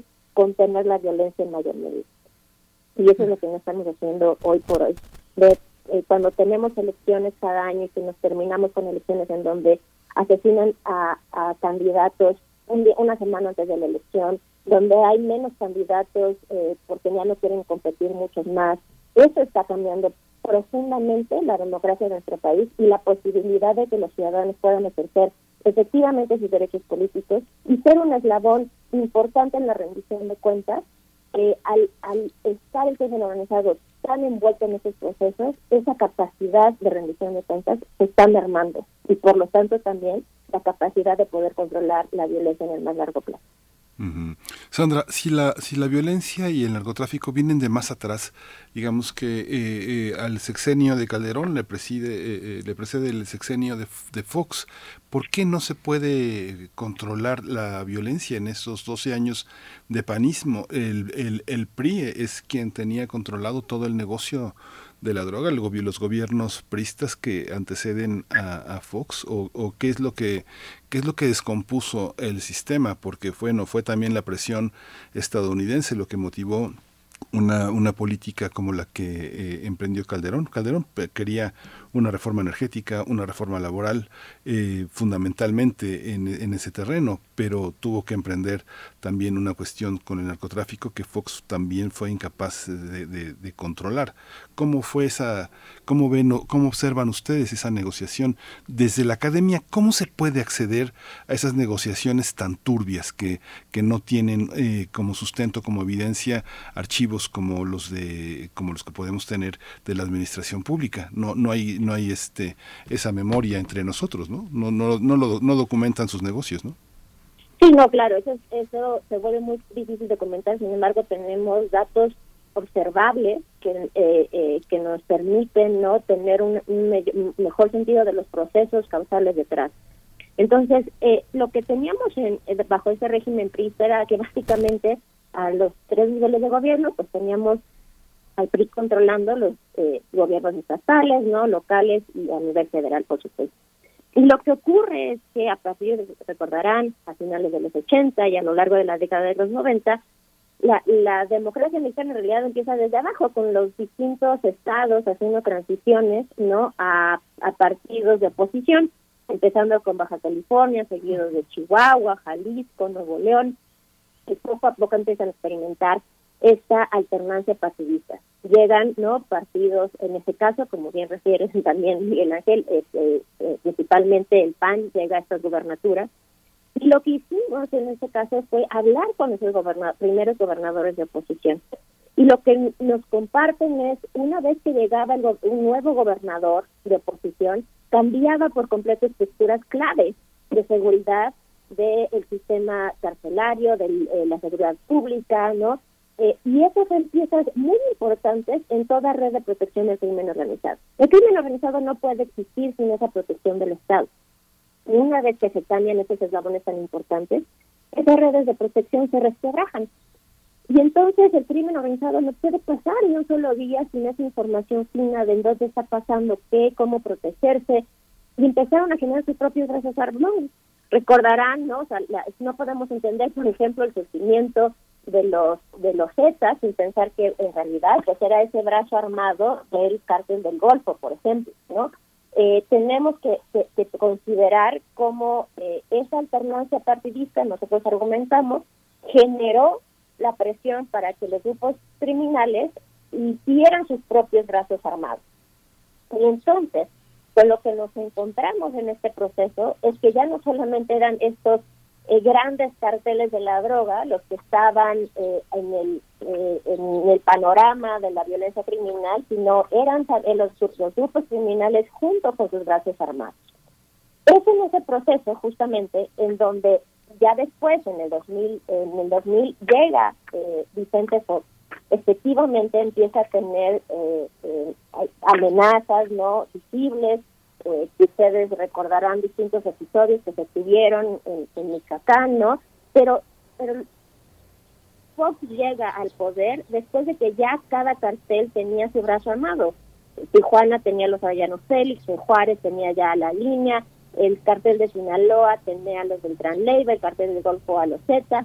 Entonces, cuando llegamos al 2000 ya estábamos en una en un proceso de guerras criminales en donde eran los grupos criminales de junto con sus brazos armados peleando en el territorio. Y como bien dices, Miguel Ángel, el gran problema es no haber hecho una política pública efectiva ¿no? para poder ver que era e, ese proceso de lo que estaba pasando y más aún, que en ese proceso del, del 2000 de transición a la democracia no tuvimos un proceso de justicia transicional, de reforma al sistema judicial y reforma las policías esos policías y ese sistema judicial que en el pasado se beneficiaron de esta red de protección, que ofrecieron protección a los grupos criminales, pudieron subsistir en el, en el supuesto presente de, transición a la democracia sin que fueran trastocadas, sin que pudieran enfrentar a la justicia. Y esas redes se, se pudieron reproducir. La gran desgracia entonces en el 2000 es no es que hubiera llegado la alternancia y entonces eh, eh, con la alternancia hubiéramos visto procesos profundos de reforma, no los vimos. Eh, más allá de lo que pudo haber pasado en, como dice Miguel Ángel, en, en lo oscurito, en esas, en esas negociaciones, es no hicimos un proceso de reforma que tal cual lo que dio a entender es estos, estos procesos de protección, de, de, redes de protección al, al, crimen organizado, pueden seguir, pueden seguir y puede, puede seguir operando el crimen organizado. Y es así como poco a poco sigue aumentando la violencia para que en el 2006 ya estuviéramos en un punto crítico comparable al de una guerra civil en términos de números de muertes asociadas con el crimen organizado. Y es ahí en el 2006 cuando con una política pública de militarización que no era no no fue pensada para poder eh, coordinarse en todo el estado, sino solamente poder trabajar con los copartidistas panistas en donde efectivamente se reduce la violencia, pero no no no trabajó así Felipe Calderón con sus entonces enemigos políticos, los perredistas, por haberlo desconocido como presidente, por haberlo declarado presidente ilegítimo. Una y otra vez, paso tras paso, encontramos en aquellos estados perredistas no hubo un proceso de coordinación de esa política de seguridad, por el contrario, eh, se, se implementaron políticas de manera unilateral por parte del gobierno federal, sin trabajo coordinado con los gobiernos locales, de hecho con oposición de los gobiernos locales, y eso lo único que hizo fue mandar al crimen organizado la señal de que esos gobiernos estaban más vulnerables, de que esos gobiernos podían operar con mucha mayor facilidad.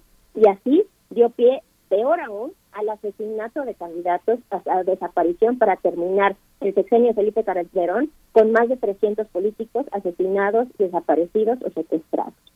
Y esa es la gran tragedia. Un, primer, un primer sexenio con Fox que no hace una reforma de justicia transicional como se hubiera esperado en ese proceso de transición a la democracia, seguido de un, un, segundo sexenio panista, en donde básicamente es una política de seguridad con enormes otros partidistas, en donde se beneficia a unos y se daña a otros. Sandra Ley, eh, dices, bueno, no hubo, no hubo coordinación y, y yo eh, te propongo eh, hablar del siguiente paso, no hubo coordinación y aún más estamos, entramos en, en, en, aquel momento y continuamos en una etapa de, de incursión del crimen organizado en la, en la institucionalidad política. ¿cómo, ¿Cómo se dio ese salto? hoy tenemos, por ejemplo, a, a, García Luna, pues en proceso judicial en los Estados Unidos solamente como botón de, de muestra. ¿Cómo se da ese proceso de lo que ustedes llaman gobernanza criminal, Sandra. Sí, muchas gracias, Bernice, porque aparte es importante decir, no es solamente no se coordinaron, sino entraron en franco conflicto con los gobiernos periodistas. Y entonces ahí es en ese proceso en donde vemos que en estos municipios de estados periodistas la violencia se incrementó cinco veces más en comparación con los gobiernos, los municipios en gobiernos panistas, donde de hecho se pudo reducir la violencia. Y es en esos procesos en donde, en, viendo esa vulnerabilidad, ¿no? Se puede aprovechar para tratar de incursionar aún más dentro de esa política local. Regresemos justamente a este punto. Si lo que eh, el crimen organizado está buscando protección, ¿no? Es estabilidad en la protección en las redes de, eh, eh, criminales. Un punto muy importante para establecer esas redes de protección son las elecciones. En las elecciones se puede incidir en quién es candidato, en quién puede, en quién va a ganar la elección. Eso es algo que hemos visto ya en las elecciones locales. Como les decía, lugares en donde solamente tenemos un candidato, lugares en donde unos días antes de la elección se asesina al, candidato, donde se amenaza a los votantes. Y entonces lo que vemos es que estas, e, este proceso ¿no? de, de guerra contra el crimen organizado, eh, que empezó con el sexenio eh, eh, calderonista, al fragmentar de tal manera al, al, crimen organizado, empezaron a proliferar aún más, aún más las guerras y esa proliferación detonó nuevos conflictos por el control local. Eso es como bien dice lo que llamamos gobernanza criminal, que son estos regímenes que establece el crimen organizado a nivel local para controlar a la política, la economía y a los ciudadanos.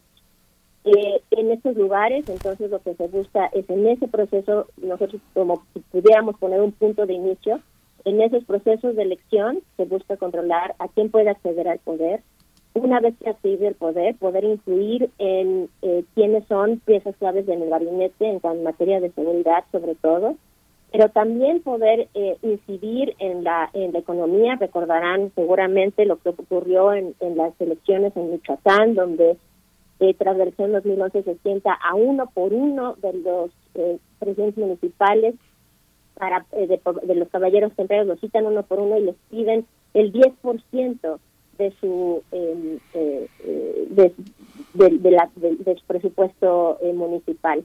Eso es algo que seguimos viendo en distintos en los distintos procesos electorales recientes, el asesinato de candidatos, después la amenaza a los presidentes municipales para empezar a controlar finanzas, ¿no? Eh, eh, proyectos de construcción y de infraestructura, y es ahí donde entonces se está reconfigurando por completo la administración local.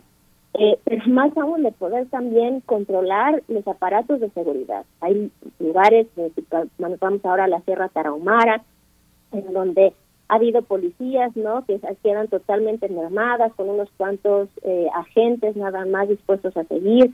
este ha sido el trabajo, como lo mencionabas, eh, Berenice, al principio de la entrevista, trabajo fundamental que los periodistas de investigación han hecho para documentar cómo el crimen organizado ha infiltrado a esas policías. El trabajo de Miroslava Bridge, desafortunadamente, igualmente víctima el crimen organizado que documentó no solamente cómo los políticos locales estaban íntimamente relacionados con el crimen organizado, sino también cómo habían por completo desaparecido a policías en la Sierra Tarahumara, ¿no? Entonces, ese es el proceso de gobernanza criminal, el que por completo está cambiando la forma en cómo se puede vivir la democracia, en donde son los agentes armados quienes están definiendo elecciones y no los votantes, cuando son los agentes armados de estos grupos criminales los que terminan definiendo también el uso de recursos, porque hemos visto de manera reciente también que ha pasado con el limón, con el aguacate, la capacidad de influir en las cadenas de, producción. Eso es, ya no se trata de grupos criminales apolíticos, ¿no? que simplemente están eh, les importa la los mercados de drogas. Hoy por hoy estamos en un proceso en que los grupos criminales están eh, han tenido que diversificar sus mercados de manera mucho más amplia para trastocar la ecopolítica, la economía, el control de la sociedad civil como una forma sí de supervivencia a nivel local y de generación de esas redes de protección, pero también para la diversificación de sus recursos, del, del, del dinero al que pueden tener acceso para poder seguir financiando estas guerras criminales después de que los haber tenido solamente no cinco carteles hoy por hoy estamos con una multiplicación de los grupos criminales, que ya no solamente se trata de los grandes carteles, sino de sus brazos armados y de las pandillas que operan a nivel local para ellos. Sandra, ya nos, ya nos acercamos al final, desgraciadamente, pero te quiero hacer una pregunta, ojalá nos la puedas, es una pregunta casi de sí o no, pero es una pregunta muy breve, pero le pongo un contexto. Quien ha estado, eh, porque está en el subsuelo del libro como una, como una circulación profunda, eh, quien ha pasado más de siete días, ocho días, diez días, quince días en los estados del país, en diferentes estados, se da uno cuenta de que las personas en general no leen la prensa nacional, les, les importa muy poco los periódicos que se llaman nacionales. Pienso, pienso en la prensa de hoy, pienso en el, en el veo el imparcial y dice en la primera plana, explota una vivienda por acumulación de gas en Sonora. Me encomendé a Dios y el trasplante salió bien. Eso en el imparcial. la crónica en Baja California dice, logran 614 haitianos un trabajo formal. Eh, investigan venta de 13 propiedades en la UASH, en la, en la Universidad de Chihuahua. Y así, y así restos de un cohete surcan el cielo de Sinaloa. Esta prensa local, esta esta prensa local que está alimentada por también por periodistas eh, muy disidentes, ¿por qué los matan? ¿Por qué eh, son ellos las principales eh, víctimas? ¿Qué es lo que determina ese combate a los defensores de derechos humanos y a la prensa? ¿Cómo lo visualizan entre 1990 y 2012? ¿Por qué los comunicadores locales? ¿Por qué no obedecen? ¿Por qué no negocian? ¿Cómo es eso, Sandra? No, es una gran pregunta, Miguel Ángel. Esto es parte de este proceso de gobernanza criminal en que nos encontramos ahora y que justamente por eso, aunque paramos en el 2012 en el libro, porque había que parar en algún lado, es poder entender que es ahí donde nos encontramos y donde sigue evolucionando la violencia en México.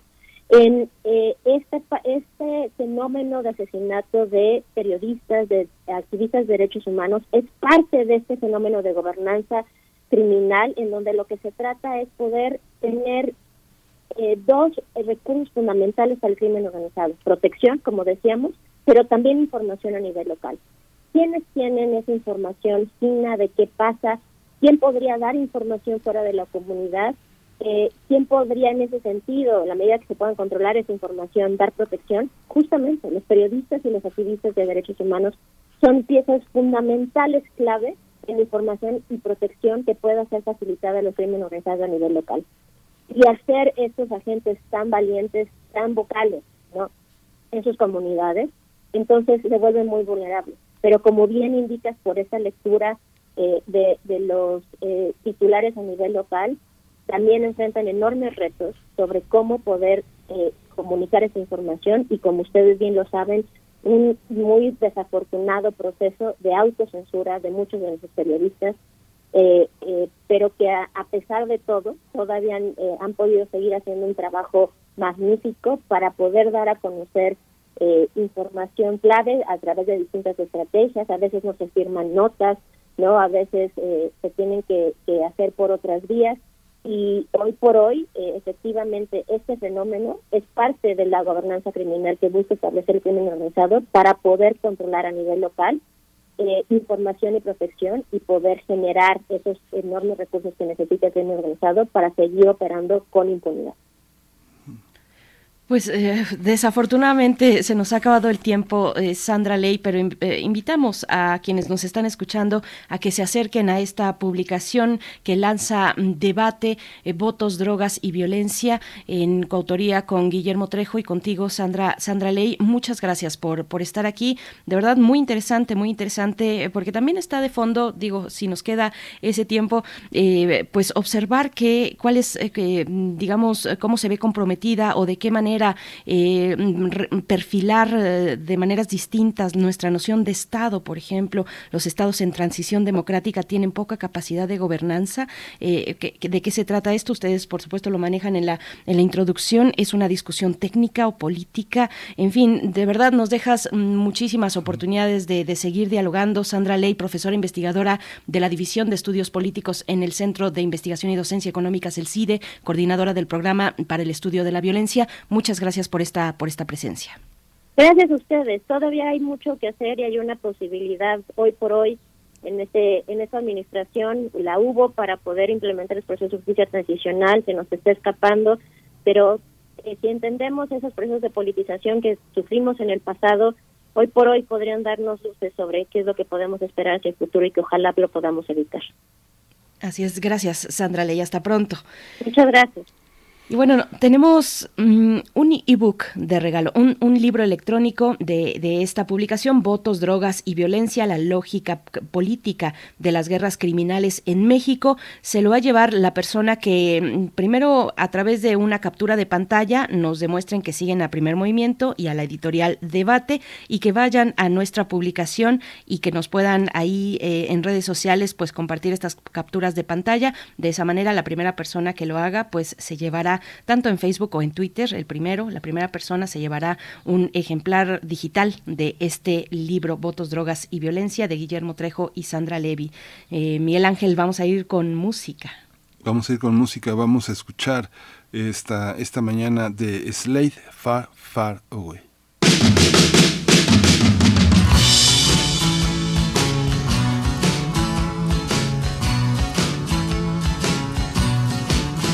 I've seen the yellow lights go down the Mississippi. I've seen the bridges of the world and they're for real. I've had a red light on the wrist without me even getting kissed.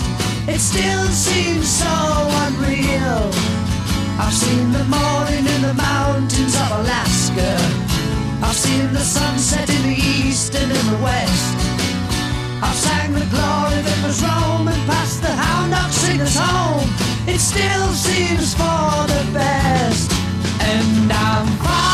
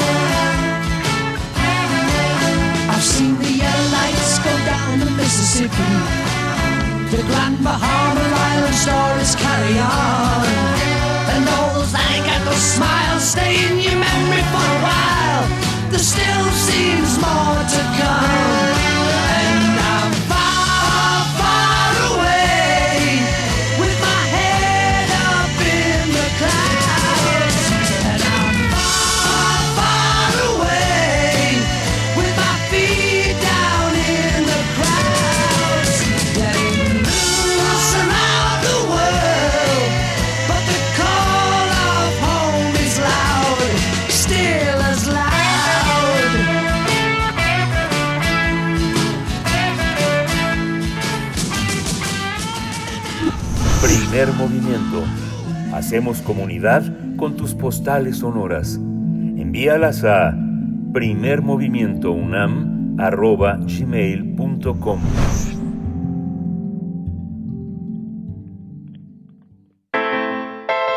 Nota Internacional. El Partido Socialista Portugués del primer ministro Antonio Costa ganó holgadamente las elecciones legislativas anticipadas y obtuvo la mayoría absoluta con cerca de 42% de los votos.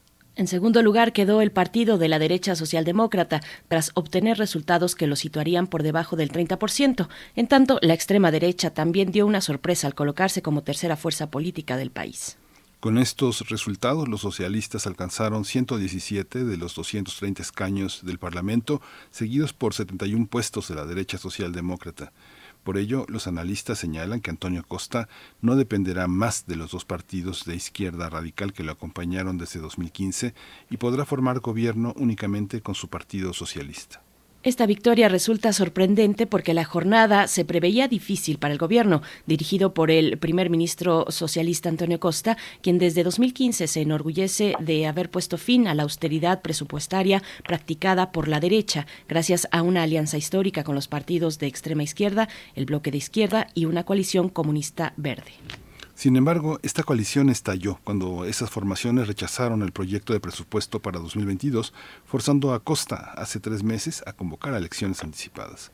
En los comicios de este fin de semana, el pasado 30 de enero, eh, también sorprendió que pese a la emergencia sanitaria, los portugueses se movilizaron mucho más que en las elecciones de 2019, superando el 56% contra 51% en ese momento. Vamos a hacer un análisis de la mayoría absoluta que obtuvo el Partido Socialista en Portugal. Está con nosotros Luis Guacuja. Él es responsable del programa de estudios sobre la Unión Europea en el posgrado de la UNAM. Estimado Luis, Luis Guacuja, gracias por estar otra vez aquí en Primer Movimiento. Buenos días. ¿Qué tal? Muy buenos días, Berenice, Miguel Ángel. Un gusto saludarles en este, en este día. Gracias, eh, doctor Luis Guacuja. Bienvenido. Pues bueno, estamos hablando además de elecciones anti- anticipadas. Eh, cuéntanos, por favor, cuál es el momento político del que viene este proceso electoral, cómo cerró Portugal el año pasado en, en cuestiones pues eh, políticas y de tensiones eh, entre Antonio Costa y la mm, eh, bueno las cuestiones eh, por supuesto presupuestales en, en, en el poder legislativo. ¿Cómo está esta situación? Sí, eh, bueno, pues eh, el año pasado Portugal fue de, los países, quizá de Europa, eh, que más padeció el tema de, la pandemia. Eh, los contagios aumentaron de manera de- desmesurada y hubo, pues digamos, un, una acusación directa a- al gobierno. Portugal tiene tasas de desigualdad muy importantes, eh, algunos lugares con una alta concentración de población gitana, eh, lo cual también explica el triunfo de, eh, digamos, eh, el, eh, el importante incremento de, de, votos que obtuvo la extrema derecha eh, en Portugal para estas elecciones, situándose como esta eh, tercera fuerza, porque acusaba al gobierno, acusaba también a, a la población gitana de ser fuente de contagios de, de COVID y, eh, y pues lo que llevó a la fractura del, del gobierno fue precisamente eh, la propuesta de, de presupuesto por parte del gobierno de Costa que no fue apoyada por sus aliados de gobierno y que también fue criticada por el Partido Conservador PSD en un momento donde Portugal proponía mucho más, eh, el gobierno mucho más inversión en eh, aumento al salario mínimo, en a- una apuesta también al tema de salud pública y esto provocó esta, esta fractura y esta convocatoria elecciones anticipadas que se preveían eh, para el, próximo año, bueno, pues se anticiparon un año y sorprende este este este triunfo de los de los socialistas porque a pesar de haber eh, prescindido, digamos, de, sus aliados por esta ventaja cómoda de, de, haber obtenido la, la, mayoría absoluta, la mitad más uno, digamos, de los escaños de los 230 disponibles en, en, el, en el Parlamento, pues le da a, a, Costa una, un margen de maniobra muy interesante y de alguna manera es una suerte de, reconocimiento quizá a esta em, buena labor económica que tuvo después de que, eh, como otros países de Europa, padecieron la crisis de hace 13 años, las medidas de austeridad impuestas por Bruselas y el Fondo Monetario Internacional, y cuando llega a Costa en 2015, pues eh, tiene una gestión muy importante en temas económicos. Quizá esto es eh, parte del reconocimiento, una afluencia de los votantes que también quizá hizo, hizo la diferencia. Y también estamos ante un escenario diferente donde vemos que o la socialdemocracia en general en Europa había estado en crisis, pero de pronto vemos este ascenso en España con Pedro Sánchez o incluso el triunfo de los socialdemócratas en Alemania con, con Olaf Scholz y, y ahora Costa, digamos, refrendando este, este triunfo importante que le permitirá gobernar en, solitario, aunque tiene retos importantes enfrente, por supuesto la gestión de la pandemia en términos económicos y la desigualdad que impera de manera importante también en Portugal. Sí, justamente Luis, eh, dices gobernar en solitario, pero esta falta de posibilidad de interlocución con las diversidades que hay en, Portugal, eh, finalmente tiene que ver con una serie de partidos que le han dado la espalda a la sociedad en su conjunto, a los electores y que ven por sus propias, eh, por sus propios intereses, por tal vez por eso esta acusación de no tener interlocutores como una vía a la voz única se parece mucho al caso al caso de México. ¿Es así? ¿Los partidos le han dado la espalda a los eh, a los votantes a pesar de todo?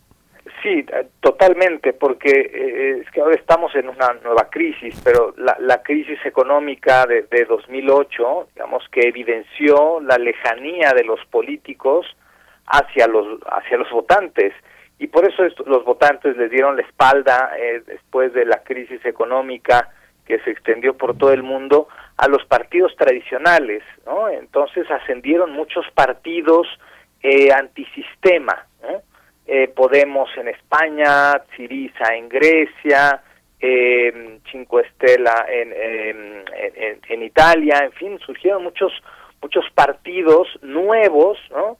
Que eh, pudieron capitalizar la indignación de los ciudadanos cuando los partidos tradicionales eh, pues abandonaron a, la población, ¿no? cobijando a los banqueros y eh, quienes pagaron las consecuencias de esta eh, crisis económica pues fueron los ciudadanos de a pie. Esto provocó en todo el mundo una crisis de partidos y los y los partidos antisistema surgieron como una opción que no, no estaba visible como esta estos políticos que se acercaron a los ciudadanos indignados y eh, y ahora estamos en, en, otra etapa, eh, digamos, en, eh, hace 13 años, 13 años, pues muchos gobiernos, no importaba si eran de izquierda o de derecha, quienes estaban al frente gestionando el tema de la crisis económica cayeron, ¿no? Como piezas de dominó, sobre todo en Europa. ahora estamos en otro escenario eh, la gestión tiene que ver más también con un tema, por supuesto, la crisis sanitaria y quizá esta reivindicación del, del Estado, porque eh, necesitamos estados fuertes, sistemas de salud robustos, apuesta a una sanidad pública eh, importante y las decisiones en una crisis como, como esta, en una emergencia como la, la de la pandemia, pues implican decisiones de Estado, ¿no? Entonces, eh, también el ciudadano pues va va virando de, acuerdo a sus a sus intereses el caso de Portugal eh, pues es, es, peculiar eh, pero Antonio Costa también es un hombre que ha sido muy cercano a los temas parlamentarios ha sido eurodiputado este ha tenido un papel importante es un es un gran negociador, un hombre de, de experiencia, eh, pero los retos están ahí, ¿no? Eh, Portugal jugó un papel, hay que decirlo, muy importante también en, eh, en todas estas medidas que asumió la Unión Europea para gestionar la crisis. ha recibido también una dotación importante de, de, euros, digamos, gracias a estas medidas de, reconstrucción de la Unión Europea y tiene, digamos, este reconocimiento de un buen gestor en temas económicos, eh, pero pues se enfrenta de, otra parte al, al, tema de, eh, de una desigualdad rampante, importante, quizá de las más eh, evidentes en, también en, la Unión Europea, y sin dejar de observar el tema del ascenso también importante de la extrema derecha en, en, Portugal, que pues, tiene una similitud con el partido de Vox en España, porque es una decisión eh, este partido de extrema derecha portugués del, del, partido conservador del PSD eh, que pues tiene este discurso ya no digamos de estos extremistas de derecha con la cabeza rapada sino vestidos bien de traje y corbata eh, pero con un discurso que no deja de ser xenófobo con un discurso muy extremista que se coloca como esta tercera fuerza en el Parlamento y hay que estar atentos porque la extrema derecha en Europa ahí sigue, ¿no? Bueno, pues ya eh, eh, no tendrá a quién culpar, digamos, en los desaciertos que pueda tener en su gestión ahora con este carro completo. Pero, eh, ¿cuáles son las posibilidades que se le presentan ahora al gobierno de Costa con este resultado holgado, o sobre todo sus, posibilidades hacia el exterior, sus relaciones exteriores, la relación con la Unión Europea, las posibilidades de negociación que se tienen ahora, pues cuando la, economía urge a, a levantar luego del proceso de pandemia en el que todavía seguimos, pero que ya estamos en una etapa distinta. Luis Guacuja. Sí, eh, muchas gracias. Bueno, pues eh, creo que este es un, reto en general para toda Europa. ¿no? Eh, Angela Merkel se despidió de la escena a, finales del año pasado y hay un vacío de liderazgo, ¿no? Manuel Macron trata de, retomar ese liderazgo, pero estamos viendo ahora con la crisis de Ucrania no hay una Unión Europea unida, cada quien está jalando para, eh, para sus intereses, ¿no? Vemos una Unión Europea fragmentada, vemos algunos países eh, eh, que pues están pues por una confrontación importante con Rusia, mientras otros que son mucho más mesurados, como el caso de Alemania, porque ahí tiene también intereses, y otros que de plano, como el, mandatario húngaro que va a saludar a, Vladimir Putin. ¿no? Esto nos habla de una Unión Europea eh, muy fragmentada ahora, falta un liderazgo que cohesione, ¿no? El, eh, eh, no está ya Angela Merkel que, que, jugaba ese papel eh, y, se requieren nuevos nuevos líderes no los países eh, mediterráneos quizá pueda haber ahí una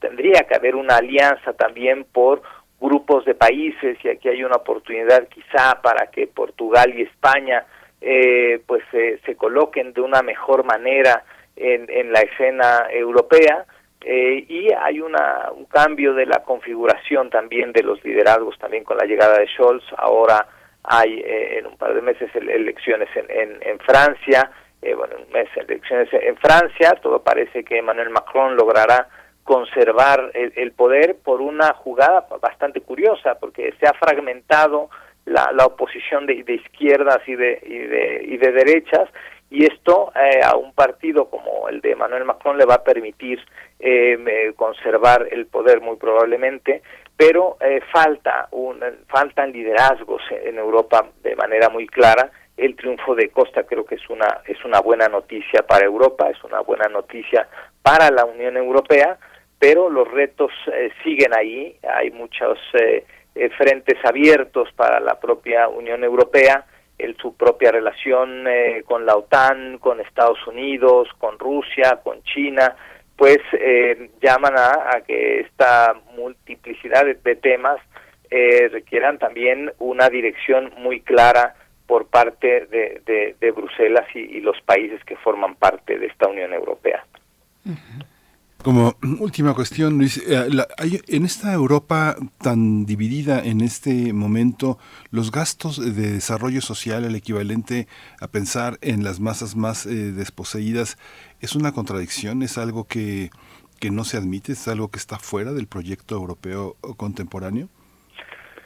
Bueno, hay una, hay una apuesta importante, digamos, a la, a la política social y se ha querido en esta nueva, digamos, gestión de, de la Comisión Europea apostar a ello, ¿no? A el, mismo paquete aprobado para la reconstrucción o para la recuperación eh, económica en Europa tiene un foco también muy importante eh, en el tema del desempleo, ¿no? O sea, las medidas sociales y, y, también quizá un llamado para para tener una, una exigencia. Ahora, eh, lo que está sobre la mesa precisamente es un tema que ha ido y venido a lo largo del tiempo de tener una política fiscal común dentro de la Unión Europea, ¿no? El reclamo de Alemania siempre ha sido, yo pongo dinero, pero tomo medidas eh, al respecto, ¿no? Aumento la edad de jubilación, mientras eh, el reclamo, por ejemplo, a Grecia hace hace 13 años, mientras Grecia eh, jubila a su gente casi a los 45 años, yo estoy aumentando casi a los 70, ¿no?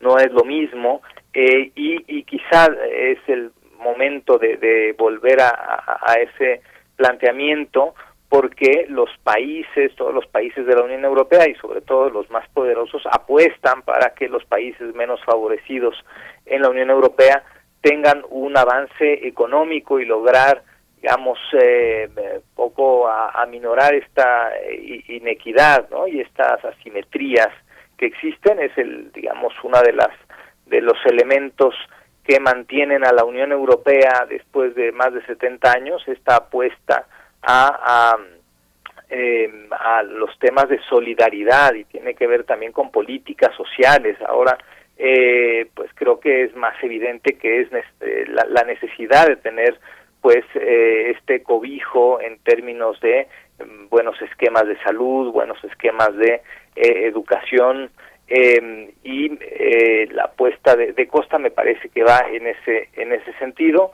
y, en general los países en el mundo nos enfrentamos a esta a esta situación otra vez voltear al Estado y el papel que debe que debe tener, ¿no? Y las crisis como esta, la pandemia de, COVID, pues lo que ha hecho es evidenciar las, las grandes carencias de, de las de las políticas eh, públicas y sobre todo también acentuado las desigualdades. Pues doctor Luis Guacuja, como siempre agradecemos esta participación para la audiencia de primer movimiento. El doctor Luis Guacuja es responsable del programa de estudios sobre la Unión Europea del posgrado de la UNAM. Muchísimas gracias y nos encontramos próximamente. Claro que sí, gracias a ustedes. Hasta pronto. Bueno, pues en estas elecciones en Portugal también eh, algo que destaca en medio de esta pandemia es que se destinó una fila especial para votantes con diagnóstico positivo a COVID-19. La participación fue del 45.6% y pues bueno, ahí está este momento pues importante para Antonio Costa, primer ministro de Portugal, que se lleva pues todo, su partido se lleva todo. Vamos a ir con música para despedirnos, ya son las 8 con 59 minutos, nos despedimos de la radio Nicolaita, un poquito de Bob Marley porque el día de ayer 6 de febrero fue su natalicio. Nació en Jamaica en 1945 y esto que escucharemos se titula Lively Up Yourself. Con esto nos despedimos de Radio Nicolaita y volvemos después del corte.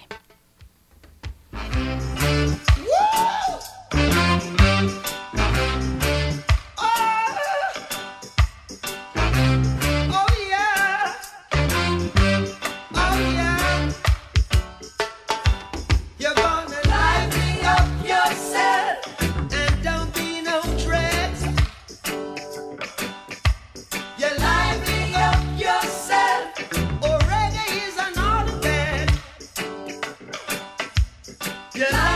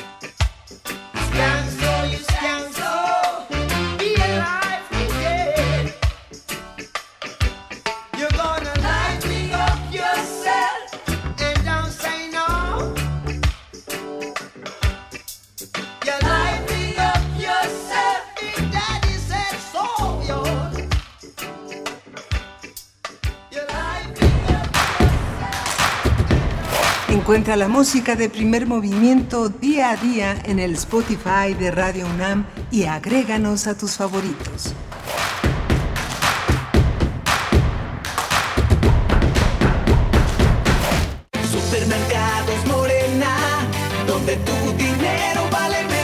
El azúcar que costaba 15 hoy ya te cuesta 27 pesos el kilo. El kilo de huevo de 28 ya te lo vendemos por 42 pesos. ¿Te gusta el chile? Este sí que pica. De 36 ya te lo cobramos a 80 pesos. Supermercados Morena, donde es imposible comprar barato. Precios altos garantizados durante el gobierno de Morena. Es hora de cambiar y recuperar el tiempo perdido. PAN, unidos por un México mejor. Hola, Juan. Hola, Oscar. ¿Ya te has dado cuenta que llevamos mucho tiempo juntándonos en esta transmisión? Y ahora nos juntamos para hacer este promocional de nuestro propio programa. Sí, hombre, por- en esta ocasión no es así un encuentro casual. Las Esquinas del Azar, todos los martes a las 10 a.m. y retransmisión los sábados a las 4 p.m. por el 96.1 de FM. Radio UNAM, Experiencia Sonora.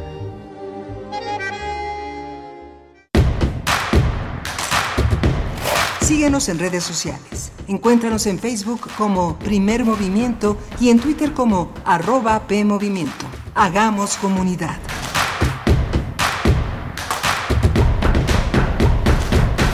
Ya son las nueve con tres minutos de la mañana y hoy es lunes 7 de febrero de 2022. Rápido se ha ido la mañana en este espacio Primer Movimiento. Bienvenidos, bienvenidas a Radio UNAM. Pues iniciamos nuestra tercera hora de transmisión y saludo a quienes se encuentran en cabina aquí en Ciudad de México. Está Socorro Montes. Esta mañana está Socorro Montes en los controles eh, técnicos en la, en la consola de nuestra cabina de, de- de- de FM aquí en Ciudad de México en Radio UNAM. Eh, también Violeta Berber en la asistencia de producción y Frida Saldívar con un poco más de distancia en la producción ejecutiva. Saludo a mi compañero Miguel Ángel Quemain en la, en la voz, en las reflexiones detrás del micrófono. ¿Cómo estás, Miguel Ángel? Hola Berenice, buenos días a todos nuestros radioescuchas. Bueno, pues hemos tenido una, una, una mañana muy interesante, muy intensa, sobre todo en la, en, la, en, la, en la segunda hora que me parece que este trabajo que han publicado eh, Sandra Ley y Guillermo Trejo es muy, muy interesante. 1990-2012 es, es algo que se tendría que poner al día eh, sobre materia de votos, drogas y violencia. Terminaba preguntándole a Sandra Ley, que fue quien eh, respondió por el libro Cómo entendemos la muerte de periodistas y le hacía un recorrido por la inocuidad de la prensa eh, de la prensa local. Este las primeras planas indican como una, un país en el que no pasa nada que todo es una, un mundo local. Y por otra parte la prensa nacional con una indiferencia y una y una este pues indiferencia. Qué más eh, qué más se puede ¿Qué más puede violentar a un país eh, agitado que la indiferencia con sus dos paginitas de publicaciones sobre lo, que pasa en los estados, notas también eh, que solamente se concentran en la violencia o en los intereses comerciales y políticos del medio que las publica? Difícil la situación, ¿no? Y, y estamos con periodistas asesinados con una enorme frecuencia en Tijuana. ¿Qué pasará ahí? ¿Qué, qué es lo que pasa en Baja California que hace posible que tantos periodistas eh, sean asesinados de medios pequeños, de medios digitales, de periodistas que vienen eh, que vienen de una de, de una tradición periodística que también tiene que ver con hacer negocios con, con el periodismo, vivir de la publicidad, vivir de, de difundir cosas, ahora son altamente violentados por el crimen organizado. Sí, es una, una eh, investigación, una publicación académica, una investigación académica pues muy interesante que, que pues eh, tiene una propuesta también original, interesante para desvelar el origen del crimen organizado en México, el punto de partida de, de ese origen, no del crimen organizado, sino de la violencia eh, que, que se ha gestado con el crimen organizado en México, pone ese punto de partida en el momento en el que el régimen pues cambia a una democracia multipartidista. ese es un, me parece, es un hallazgo interesante que, que hay que explorar y que se propone aquí desde la teoría en este, en este libro, Votos, Drogas y Violencia, que por cierto ya tenemos ganador de, de, este ebook, un, un ejemplar electrónico de este título. Se va para Ignacio Graf, arroba Graf Ignacio, pues ya tienes eh, tu, tu ebook. De verdad que, pues es muy interesante, hay que acercarse a estas em, pues visiones desde la academia que tienen además pues esa em, capacidad de, profundizar en lo teórico, en el marco teórico, lo hace en este, se hace en este libro, queda ahí de manifiesto, por supuesto, y, y bueno, que se acerca pues a la realidad desde una mirada pues teórica y, es, es, muy interesante, de verdad, la propuesta que se hace en esta publicación. Vamos a, tener también más adelante, eh, seguimos con un tema interesante después de la poesía necesaria, el informe de la CEPAL de 2021, informe sobre la pobreza extrema en América Latina y el Caribe eh, en el contexto de la pandemia de COVID-19. Vamos a hablar al respecto de este informe anual eh, de la CEPAL con Rogelio Gómez Hermosillo, quien coordina Acción Ciudadana frente a la pobreza. Es una iniciativa de la sociedad civil que, mm, integra a más de 60 organizaciones de todo el país para impulsar acciones efectivas frente a la pobreza y la desigualdad. Y pues sí, los números para la región no son nada alentadores. Eh, la región de América Latina pues es una de las más afectadas y más vulnerables en el mundo frente a esta pandemia. Vamos a ver cuáles son eh, pues las lecturas que nos pueda ofrecer eh, Gómez Hermosillo como un especialista en estos temas. Rogelio Gómez Hermosillo, Miguel Ángel. Y antes nos vamos a ir con la, con la poesía, si estás listo. Vamos a la poesía.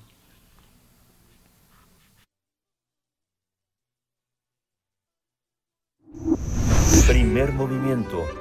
Hacemos comunidad en la sana distancia.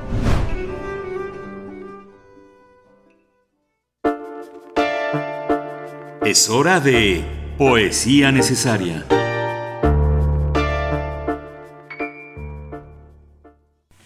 La poesía necesaria de esta mañana está dedicada a la gran poeta mexicana Elsa Cruz. La poesía como conocimiento es el título de la conferencia que ofrecerá el próximo miércoles a las 6 de la tarde en el marco del Diplomado Escritura Creativa y Crítica Literaria en Cultura UNAM.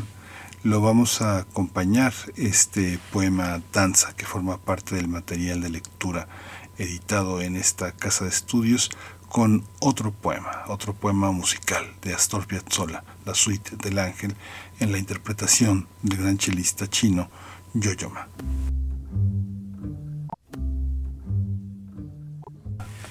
Shiva danzante.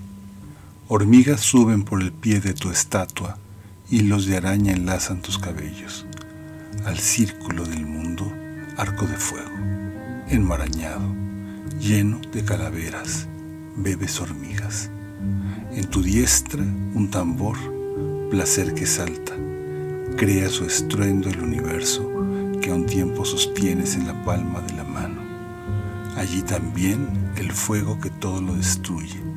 Vuelan cenizas donde tu danza se desata.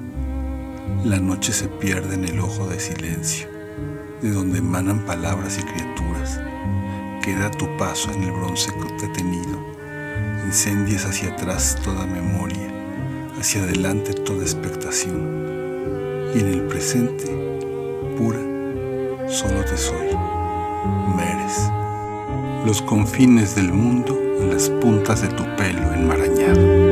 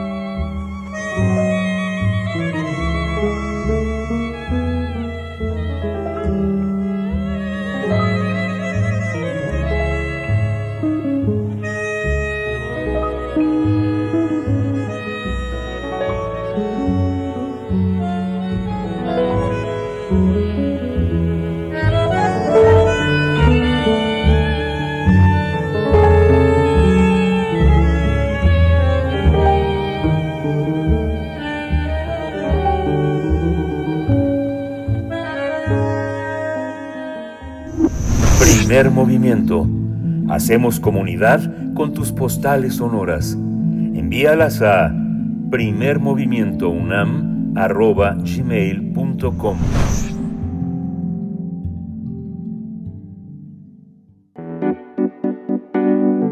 La mesa del día.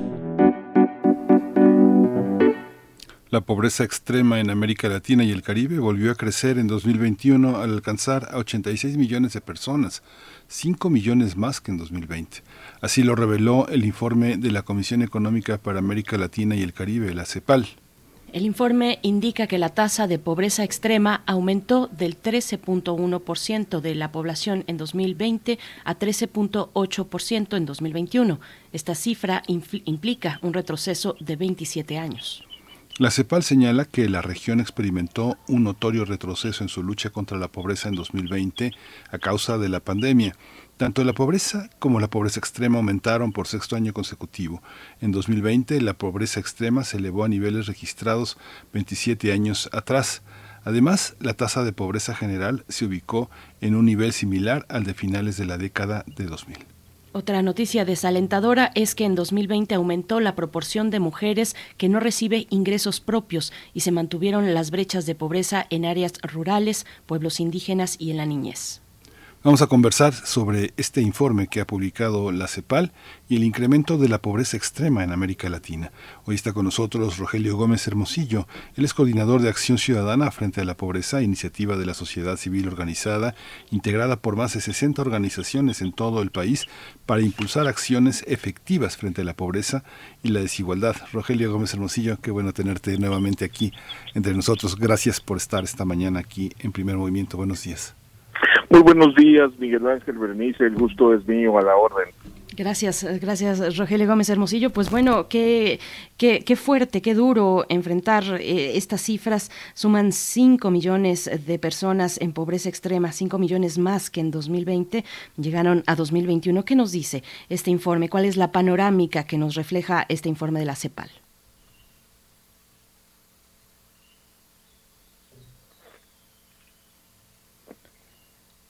No estamos escuchando, al menos yo no estoy escuchando, Miguel Ángel, a, No, no, a no te Rogelio. escuché. nos escuchas, ahí nos escuchas. Ahí Rogelio, te sí. escucho muy bien, discúlpame, no te contesté porque no te escuché, y, y- pero ahí te escucho muy bien, qué pena. No, No me te moví, preocupes. entonces no sé qué pasa. No te preocupes. Eh, iniciamos nuestra charla. Te, te preguntaba, pues, qué, cómo ver el panorama, qué nos dice eh, este, este panorama en el informe de la CEPAL, eh, destacando estos 5 millones de personas que se suman de 2020 a 2021 a la, a la fila de la, de la pobreza extrema. Eh, ¿qué, ¿Qué nos dice este informe?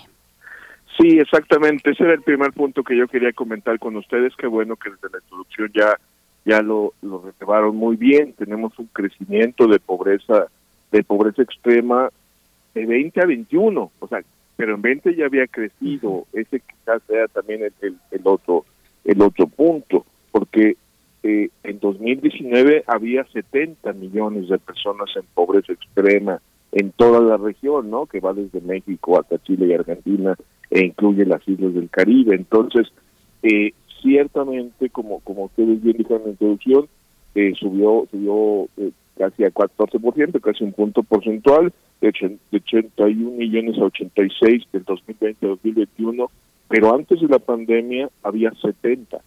Entonces, 70 millones de personas en pobreza extrema en la región, había 187 en pobreza y ahora hay 201. Entonces, sí, claramente este informe de la Comisión Económica para América Latina, que como todo el mundo sabe es un organismo de las Naciones Unidas, ¿no?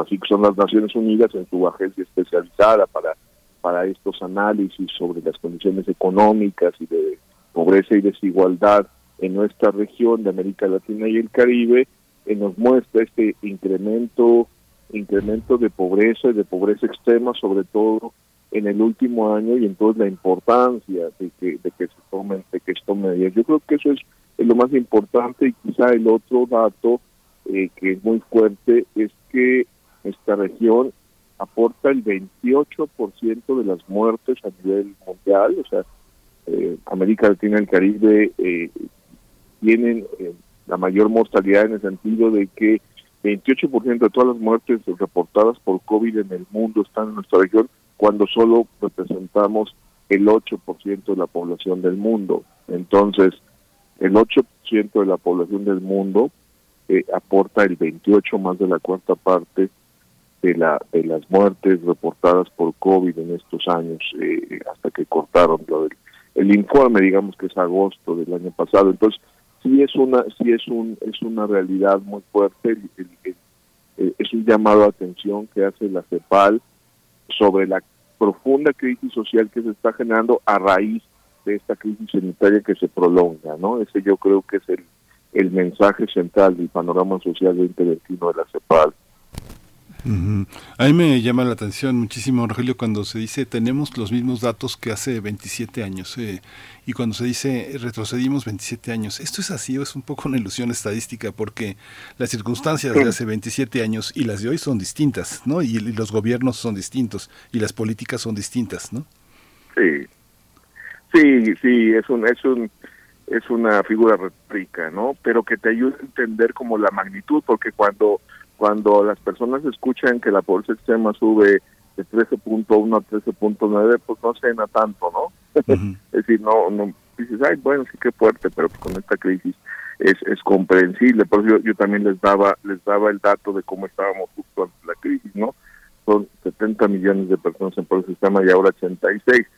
Sí, es un retroceso en el sentido de que te lleva a los niveles de, de, hace muchos años y sobre todo cambia totalmente la tendencia, porque lo que había venido pasando en nuestra región en general, no en el caso de México, pero sí en la región en general, que es como, como lo aborda la, la CEPAL, ¿no? que es un organismo regional para América Latina y el Caribe, eh, era, era una tendencia eh, constante de reducción de pobreza justo hasta 2019 más o menos, muy clarita, ¿no? Decenas de millones de personas saliendo de pobreza y de pobreza extrema.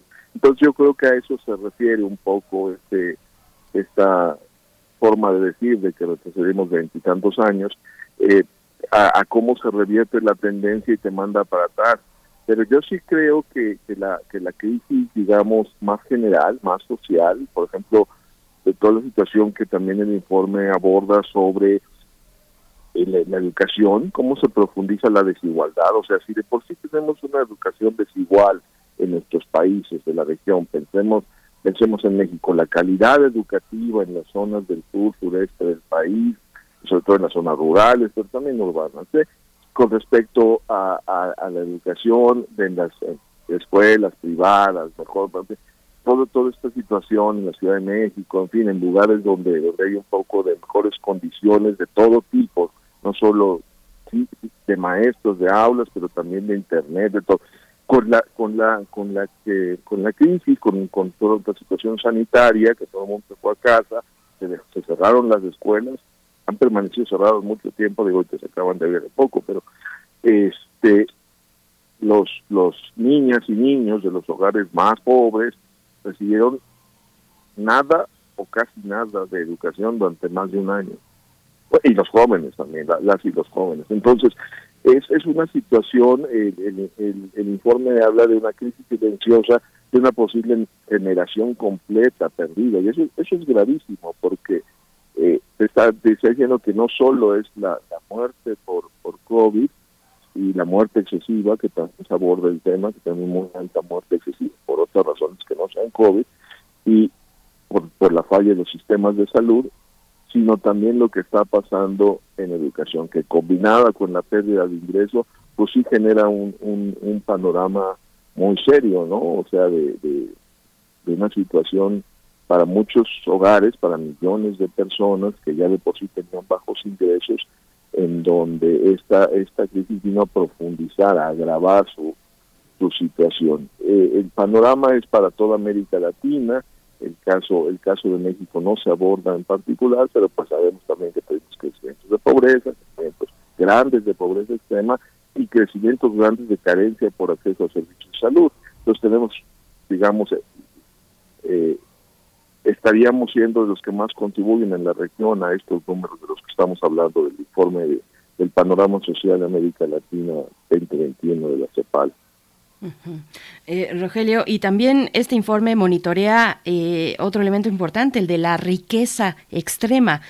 Esto en el contexto de la desigualdad de la distribución del ingreso. ¿Cómo, cómo tomar ese tipo de indicadores, este, ese tipo de cifras en un momento de pandemia como este? ¿Qué nos dice el informe?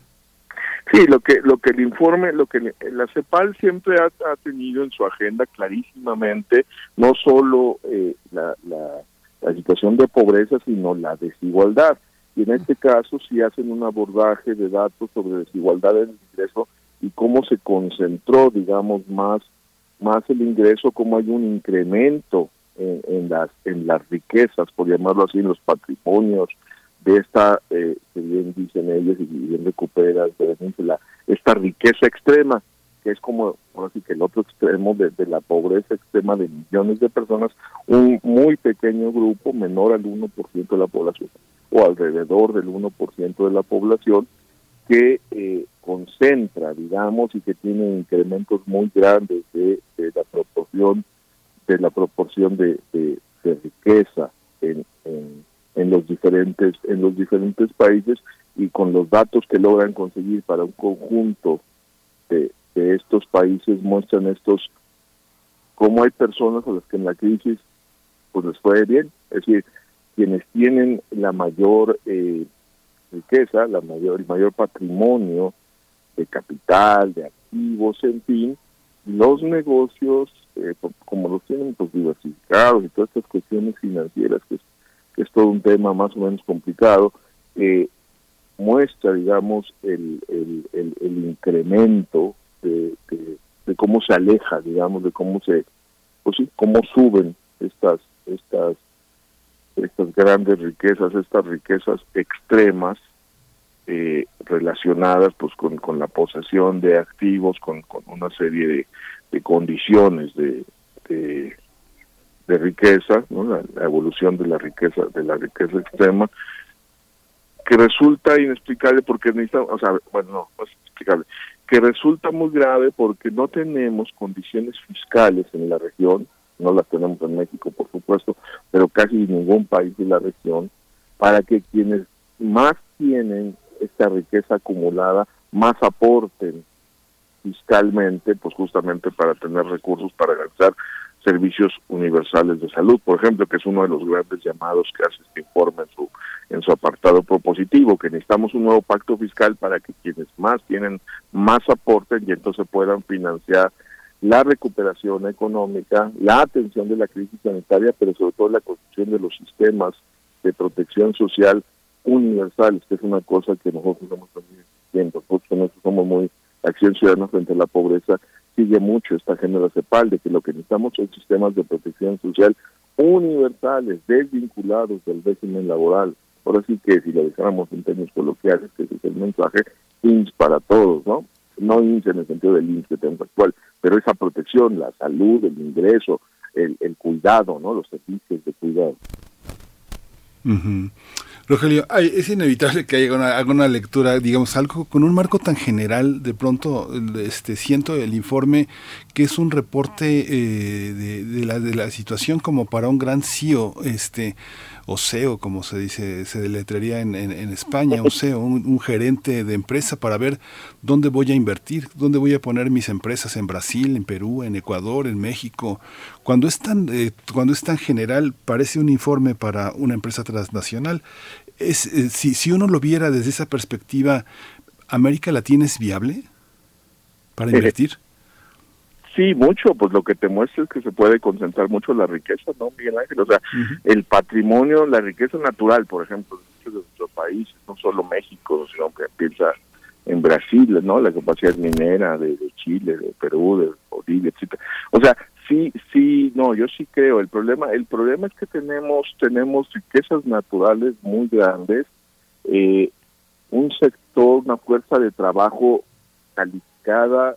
Eh, ha mejorado mucho, digamos, sus niveles de escolaridad, en fin, de productividad, pero combinado con mucha desigualdad, pobreza por ese tema, pobreza de personas que trabajan, perdón, refiero a los temas que a veces hemos platicado con ustedes también, con los datos de México, pero es que justo la CEPAL confirma, digamos, que en el conjunto de la región, y México es uno de los que también le va peor en ese sentido, millones de personas trabajan y no sacan lo suficiente ni para salir, superar el umbral de pobreza, para adquirir la canasta básica. Entonces, ese ese contexto, eh, pues, digamos, eh, la, la falta de no sé si es de habilidad o, digamos, es un es un es un es un statu quo, es un sistema que funciona mal para la mayoría, pero que sí funciona. Ese es, ese es quizá el, el, el, punto. Y el llamado del, del,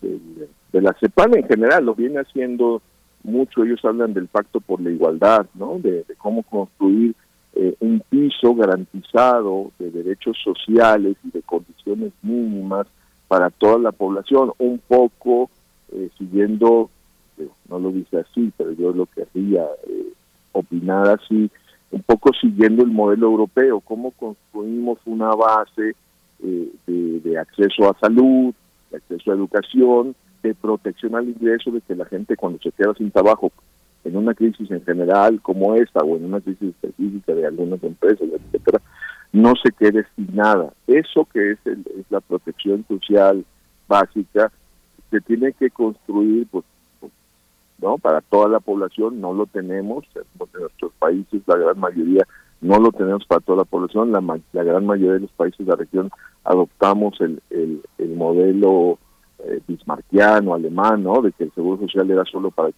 tengan un empleo formalizado, en donde los patrones pagaban la cuota, el seguro social, etcétera, etcétera, que, que hace que la gran mayoría queden excluidos, ¿no?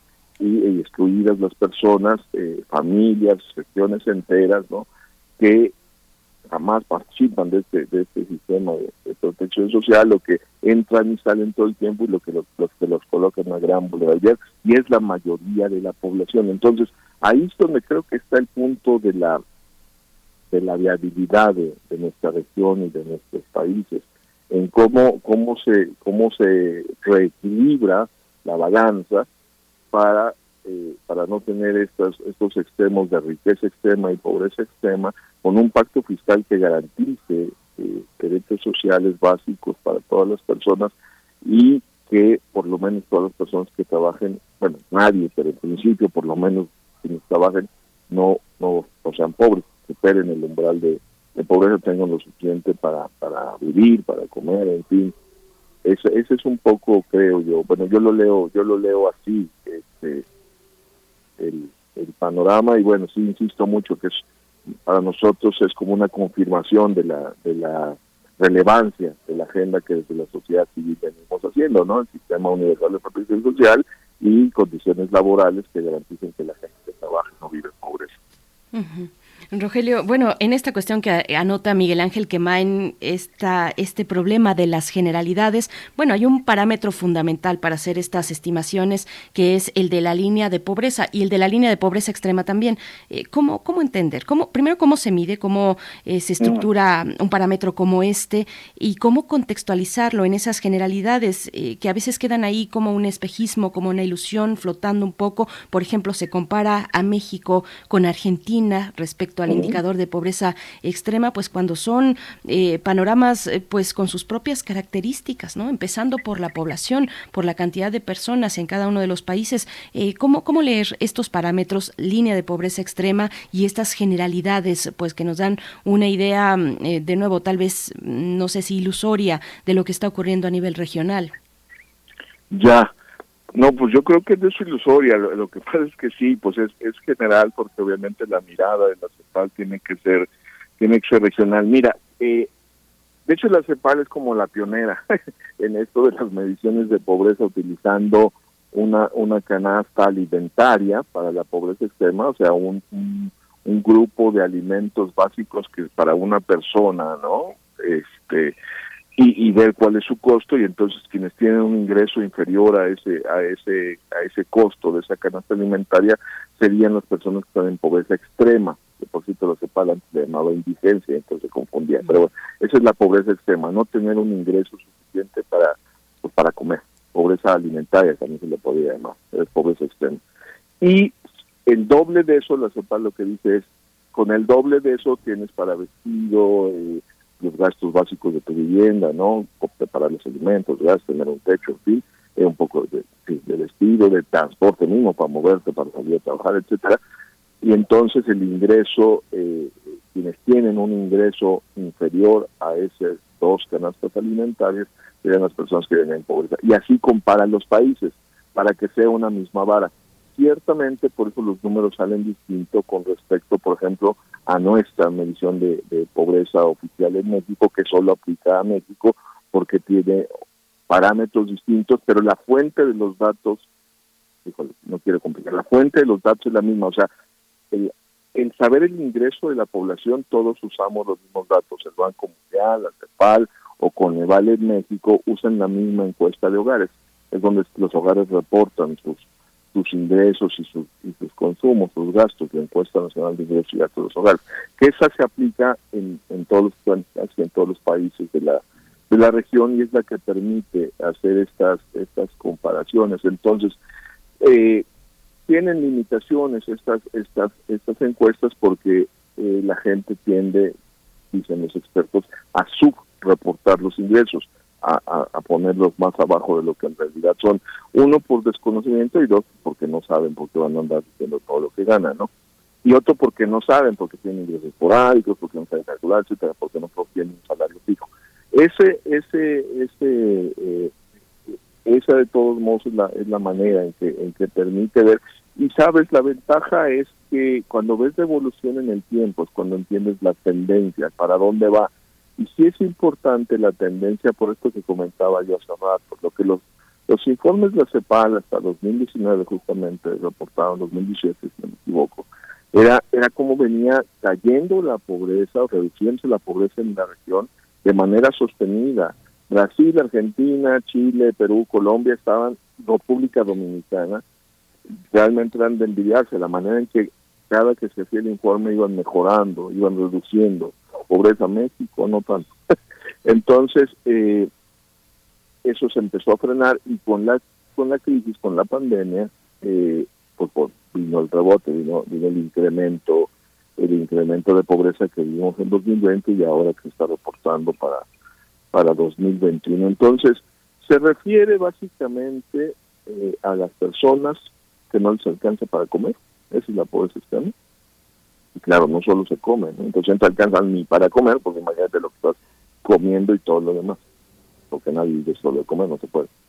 Entonces, y la pobreza pues a, lo más básico, muy, muy, muy básico. Por eso trabajar y no superar el umbral de pobreza, no ganar la canasta básica, sí es un gran escándalo, porque superar el umbral de pobreza, superar el ingreso de la canasta, de la canasta, de la canasta básica, que ahorita estaríamos hablando como de cuatro mil setecientos pesos en México, algo así, de cerca de cinco mil por persona, este, en zonas urbanas. Eh, no quiere decir que es vivir bien, ni mucho menos, ¿eh? O sea, vivir bien, vivir con dignidad o no sé, clase media, lo que quieran. No, no, para nada. Es solo el umbral de lo básico, basicorum, o sea, de, lo mínimo, mínimo, mínimo que debería ser influenciable y que debería ser, bueno, idealmente nadie, pero en todo caso muy pequeña parte de la población que estuviera esa situación y eso es lo eso es lo triste de este informe para América Latina o de cuando se dan los informes para nuestro país de, que casi la mitad de la población no tiene ingresos suficientes para lo básico. De hecho, ahorita estamos en la mitad, ¿no? Según el último informe de Coneval, 52% de la población no supera el ingreso de la línea de bienestar, que es el costo de la canasta básica. Cuando un eh, cuando esta esta propuesta de la reforma de tener una reforma un sistema fiscal que sea capaz de eh, equilibrar las situaciones de inequidad eh, pero falta mucho legislativamente para lograrlo y muchísimas muchísimas negociaciones con el empresariado con las transnacionales eh, eh, tener una política de desarrollo que palíe la miseria, la pobreza, la pobreza extrema, ¿qué tan válido es, eh, Rogelio? Digamos que en esos estudios uno no sabe cómo se sienten estas personas, cómo, cómo es la conversación con personas que viven en un umbral de pobreza que las ha deteriorado psíquicamente, incluso moralmente. Personas que se venden de, por, cualquier, por cualquier moneda de cambio, venden su voto, venden su participación política fundamentalmente, además de que tienen trabajos miserabilísimos cuando los tienen. ¿no? ¿Cómo, ¿Cómo entender esta parte? Política social, psiquismo de las, de las, de las grandes masas empobrecidas. ¿Lo sabemos?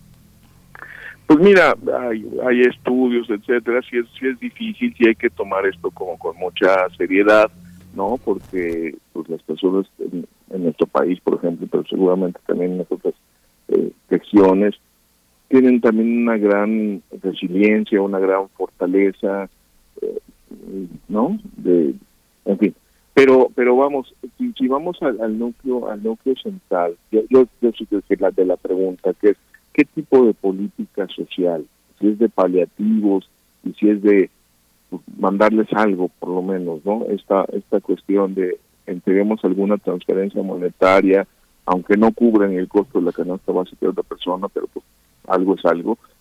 Eso, esa, esa manera de entender la, la política social ciertamente totalmente contraria al enfoque de derechos humanos que está en nuestra constitución, que es el que, es el que promueve la, la CEPAR, el enfoque de derechos, y que está como muy fuera de, de, la discusión, lamentablemente. Que, porque, a ver, fíjate, lo que dice el pacto fiscal que propone, que propone la CEPAL es para construir un piso de derechos garantizados o como dice ahí, un sistema de protección social universal, flexible, resiliente, pero ¿de qué estamos hablando? Estamos hablando básicamente de servicios públicos de salud para todas las personas, independientemente de su condición económica, de si trabajan o no, ya no tendría nada que ver si están afiliadas a no sé qué o a no sé cuál, al IMSS, si su trabajo es formal o informal, esta cosa que eh, luego tendríamos que platicar de eso, pero que no es así, o sea, sino que solo por ser habitante de la nación tendrían el acceso a estos servicios de salud. Entonces, eso te da un primer piso garantizado de, de cuando hay enfermedad, por lo menos por esa parte, eh, digamos, tendría la atención.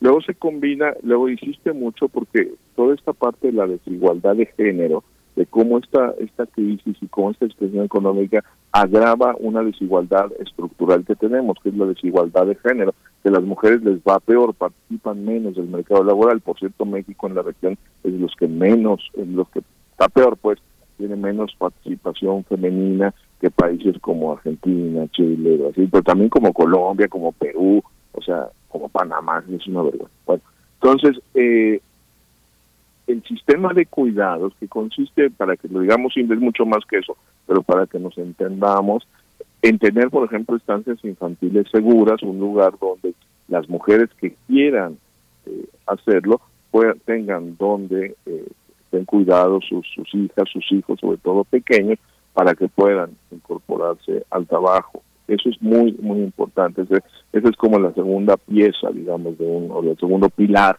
de un eh, de un, sistema de protección social. Y el tercero es la protección al ingreso, que, ahí lo que tenemos más reconocido, lo que la gente ubica más, es, es, la, es la, la pensión de la edad avanzada, cuando ya no puedes trabajar, ya tienes una edad mayor, entonces, la jubilación, digamos, eh, pero tiene que ver con, a ver, cuando ya no pueda yo trabajar, ¿de qué voy a vivir? Bueno, hay que tener un ingreso garantizado para la edad avanzada. Pero es el mismo caso de las personas con discapacidad grave.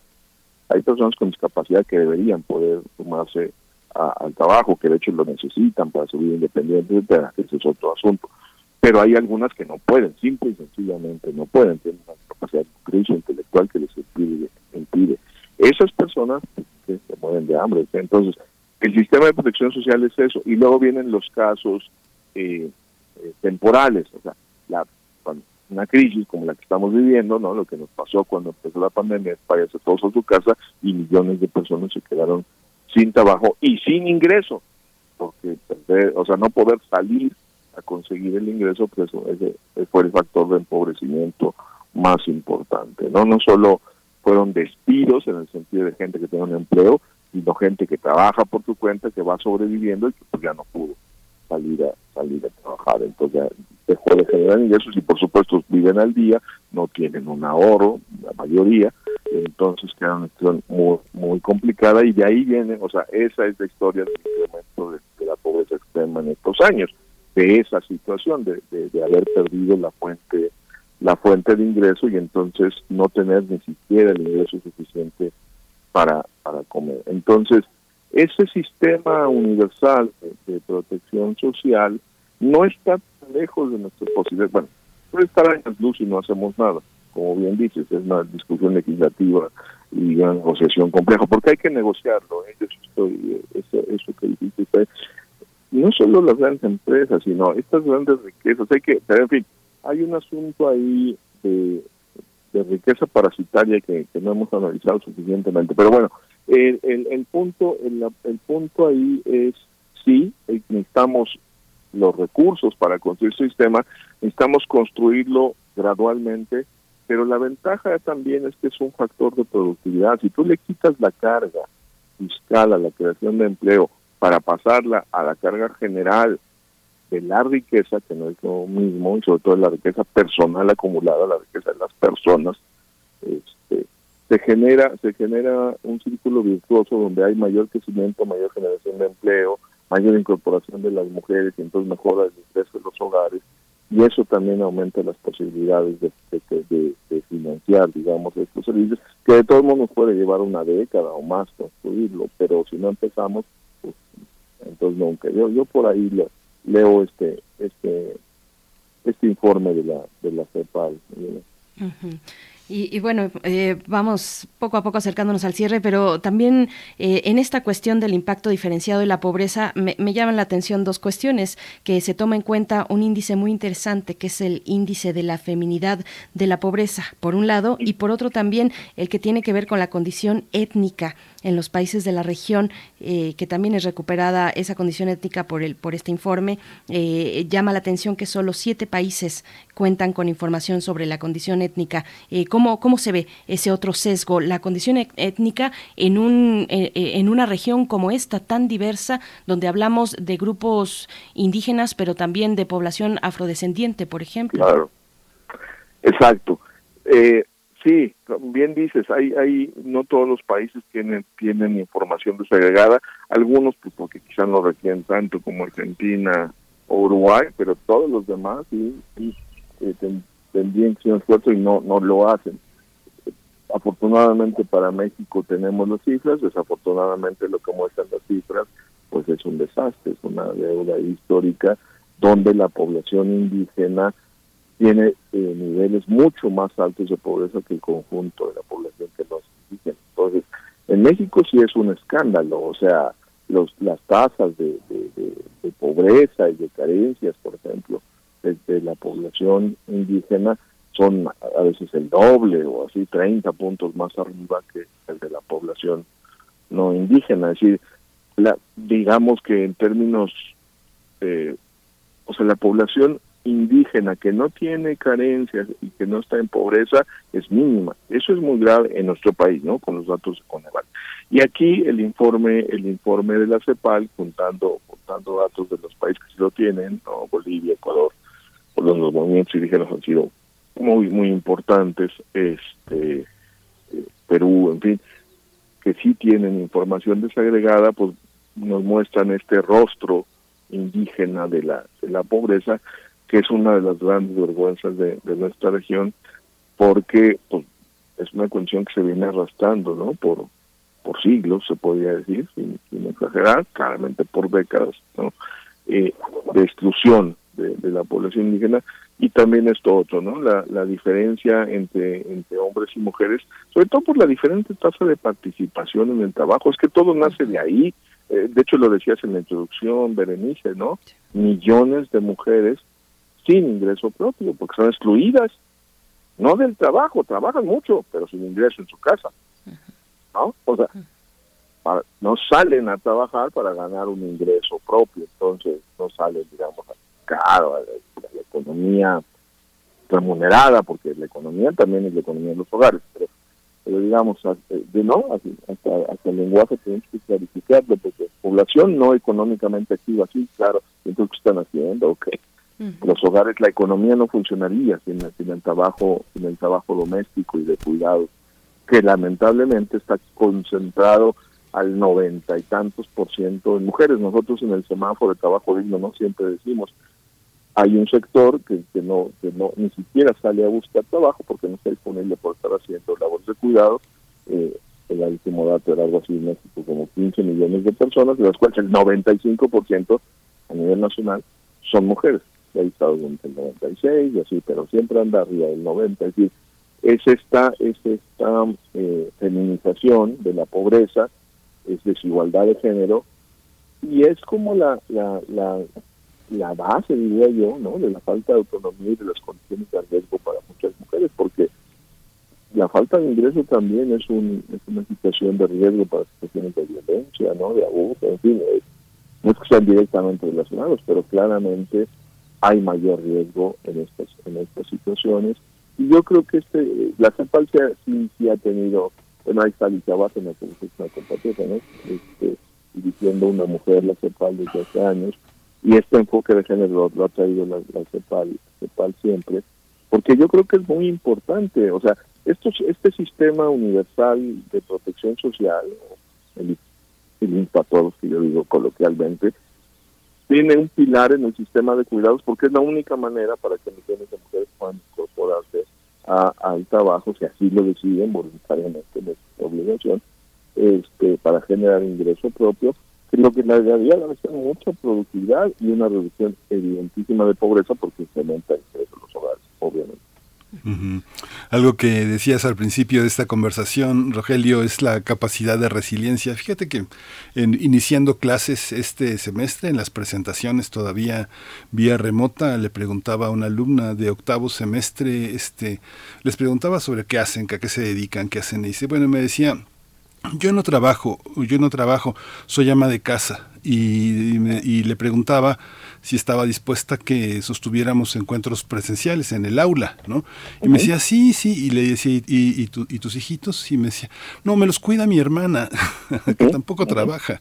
O sea, hay una parte, Rogelio, que es, este, hay un rostro que tiene que ver con una capacidad de homogeneizar, es decir, todos los pobres, pero hay una este desglose de quiénes, de quiénes son y qué pueden hacer y dónde están representados, dónde, lo, dónde, dónde se puede encontrar frente a estos reportes, en los partidos, en las organizaciones de mujeres, en los defensores de derechos, eh, en las organizaciones vecinales, ¿dónde están los pobres, pobres, pobres? Mira, eh, es que sí, pues están en todos lados, esa es la tragedia de, de un país como México, donde la mitad de su población no tiene ingreso suficiente para para, para lo más básico, pero este eh, sí, eh, muchas mujeres, esto que dices eh, reafirma ¿no? la importancia de un sistema de cuidados público, porque aquí, a ver, el punto aquí es, es un tema muy importante para el movimiento de mujeres, el movimiento feminista, hacer público lo que es público, y el cuidado es indispensable ¿no? para, para que funcione la, la sociedad, ¿no? cuidar a la a los niños chicos, pero también cuida a, personas adultas mayores, cuida a personas enfermas con discapacidad, etcétera. Y se lo hemos encargado por este asunto patriarcal, por una división sexual del trabajo impuesta a las mujeres. Entonces, eh, tu alumna estudia, pero entonces la hermana es la que lo carga, ¿no? O sea, no, no es el hermano, es la hermana, ¿no? O sea, casi por definición, o la abuela, o la tía, ¿no? Siempre, o sea, es el, es el femenino, 95% de los casos según los, datos. Entonces, yo, por lo menos la parte del movimiento de mujeres, pues sí se ve, ¿no? El año, sea, hemos tenido, hemos tenido en México, digamos, un, incluso una pandemia, pero antes tenía un movimiento de mujeres muy, muy fuerte reivindicando su lugar, quizá más eh, cargado, digamos, a la, a la problemática de violencia, ¿no? Contra el femicidio, ¿no? Pero pero sí sí sí yo sí yo sí veo que, hay diferentes expresiones del, movimiento de mujeres en nuestro país reivindicando por ejemplo este sistema nacional de cuidados que fueron las fíjate fueron las diputadas ¿no? De todos los partidos, claramente de Morena que tenía la mayoría, pero, ahí había consenso. Le llaman el caucus de mujeres, ¿no? O sea, la unión de las, de las mujeres, eh, independientemente del partido, que aprobaron una, una, una reforma constitucional hace, hace un año y cacho para crear un sistema nacional de cuidados, para justamente para hacer público lo que es público. En esta línea lo que dice hay todo un capítulo de, este panorama, la gente no cree que no estoy saliendo del tema. Si ven el panorama social de, de, América Latina, el capítulo 4 completo está dedicado a la economía. El tema, no me acuerdo cuál número, pero un capítulo, una sección completa del informe está dedicado a la economía del cuidado y a la importancia de los servicios de cuidado y de los servicios públicos de cuidado como parte justo de este sistema de protección social universal. Entonces, ahí ahí está, digamos, yo regresando a lo de México, ahí hay un paso, ahí hay un proceso iniciado que, se, está ahorita atorado en el Senado, que esperamos se retome en esta, en esta legislatura, fue aprobado por unanimidad en, diputados, no es un tema de disputa partidaria, más bien es un tema de, eh, pues, género y bueno, y los hombres obviamente tuvieron que apechugar, porque se entiende, nuestra economía no va a crecer si no logramos resolver el, asunto del sistema de cuidados, pero también ayuda, el movimiento feminista lo tiene adoptado, porque obviamente ayuda a, crear condiciones de igualdad sustantiva, que es un proceso mucho más complejo, pero que requiere eh, tener este tipo de eh, de sostén de bases del Sistema Nacional de Cuidados me parece que es muy importante para hacer público lo que es público, porque ahorita está privado, como un problema privado. Soy yo, o es mi hermana, o es mi tía, o es mi abuela, es en mi casa, ¿no? No, espérate, entonces, no, esto es un asunto que tiene que ser público, como la seguridad pública, como la salud pública, en fin, como la educación pública. Entonces, es, es, es esta, este este informe de la CEPAL lo trae muy bien, muy bien, desde hace rato lo han, venido lo han venido incluyendo. Y ahora con la pandemia pues quedó clarísimo, ¿no?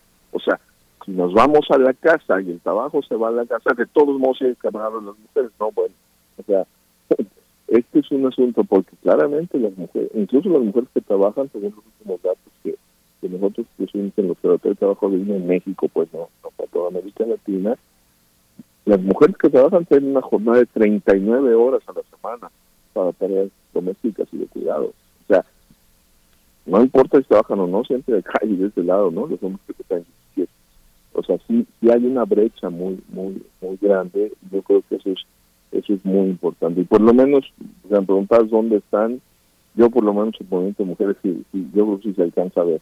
Ciertamente otros no. Es, es muy triste. Por ejemplo, toda la parte del trabajo, ¿no? Las personas que trabajan, lo que se ve el movimiento de los trabajadores, las y los trabajadores, ¿no? O antes le llamaban movimiento obrero, en fin, como sea. Pero no solo sería obrero, porque hay, muchos tipos de trabajos, pero pero esta esta situación que sí está mucho más mucho más débil y también tiene que ver con, con las tendencias, digamos, actuales de, de la economía, la problemática, pues, del social que ya rebasa con mucho los ámbitos de esta plática. Pero por lo menos ese sí, sí está vivito y coleando, creo. Pues, pues Rogelio Gómez Hermosillo, una última cuestión, una conclusión, pues eh, ya, ya estamos ahora sí en el cierre, pero ¿cuál, ¿cuál es el mensaje de este informe para los gobiernos respecto a todas estas cuestiones, eh, respecto a la recaudación fiscal, a la creación de fuentes de empleo, de fuentes de empleo de calidad, eh, a los sistemas de salud, incluso a la cooperación regional? ¿con, qué, ¿Con qué cierras esta charla? Pues quizá con ese llamado, ¿no? El nuevo rol del, bueno, nuevo, pues, pero el, revitalizado y re, dimensionado rol del Estado para la recuperación económica, para para la para la protección, digamos, eh, del ingreso en condiciones de, crisis grave como la que estamos viviendo, ¿no?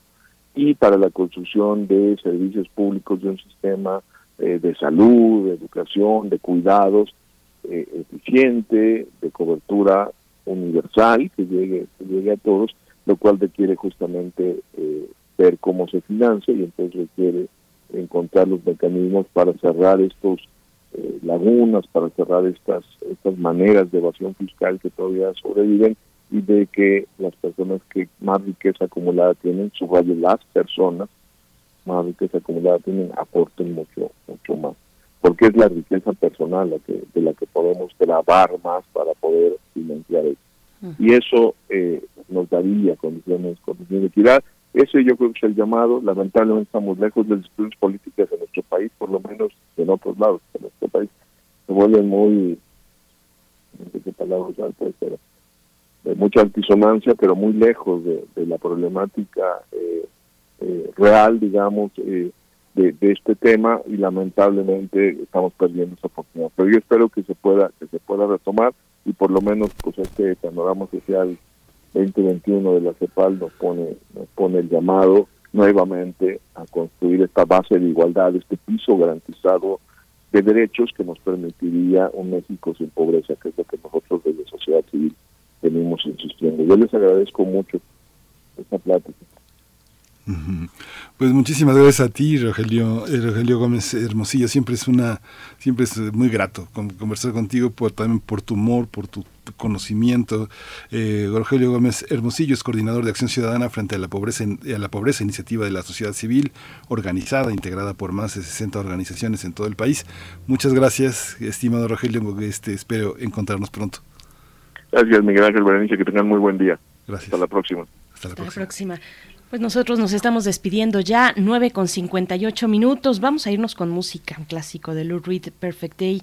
Pues que tengan ustedes un día perfecto, ojalá con mucho más ánimo que esta, que esta canción. Pero nos estamos despidiendo ya, gracias al equipo, a ustedes por su escucha. El día de mañana nos encontramos. Miguel Ángel, nos vamos. Nos vamos, esto fue Primer Movimiento. El mundo desde la universidad. Just a perfect day. Drink sangria in the park. And then later, when it gets dark, we go home.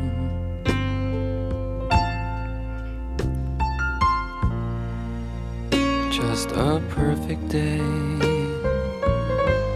Feed animals in the zoo. Then later, a movie too, and then home. Oh,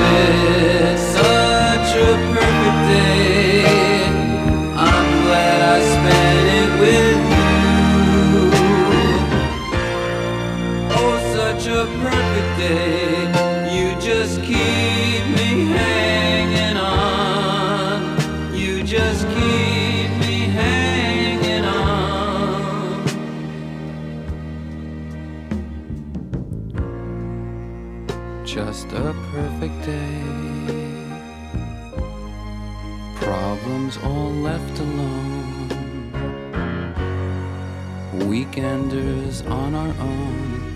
It's such fun.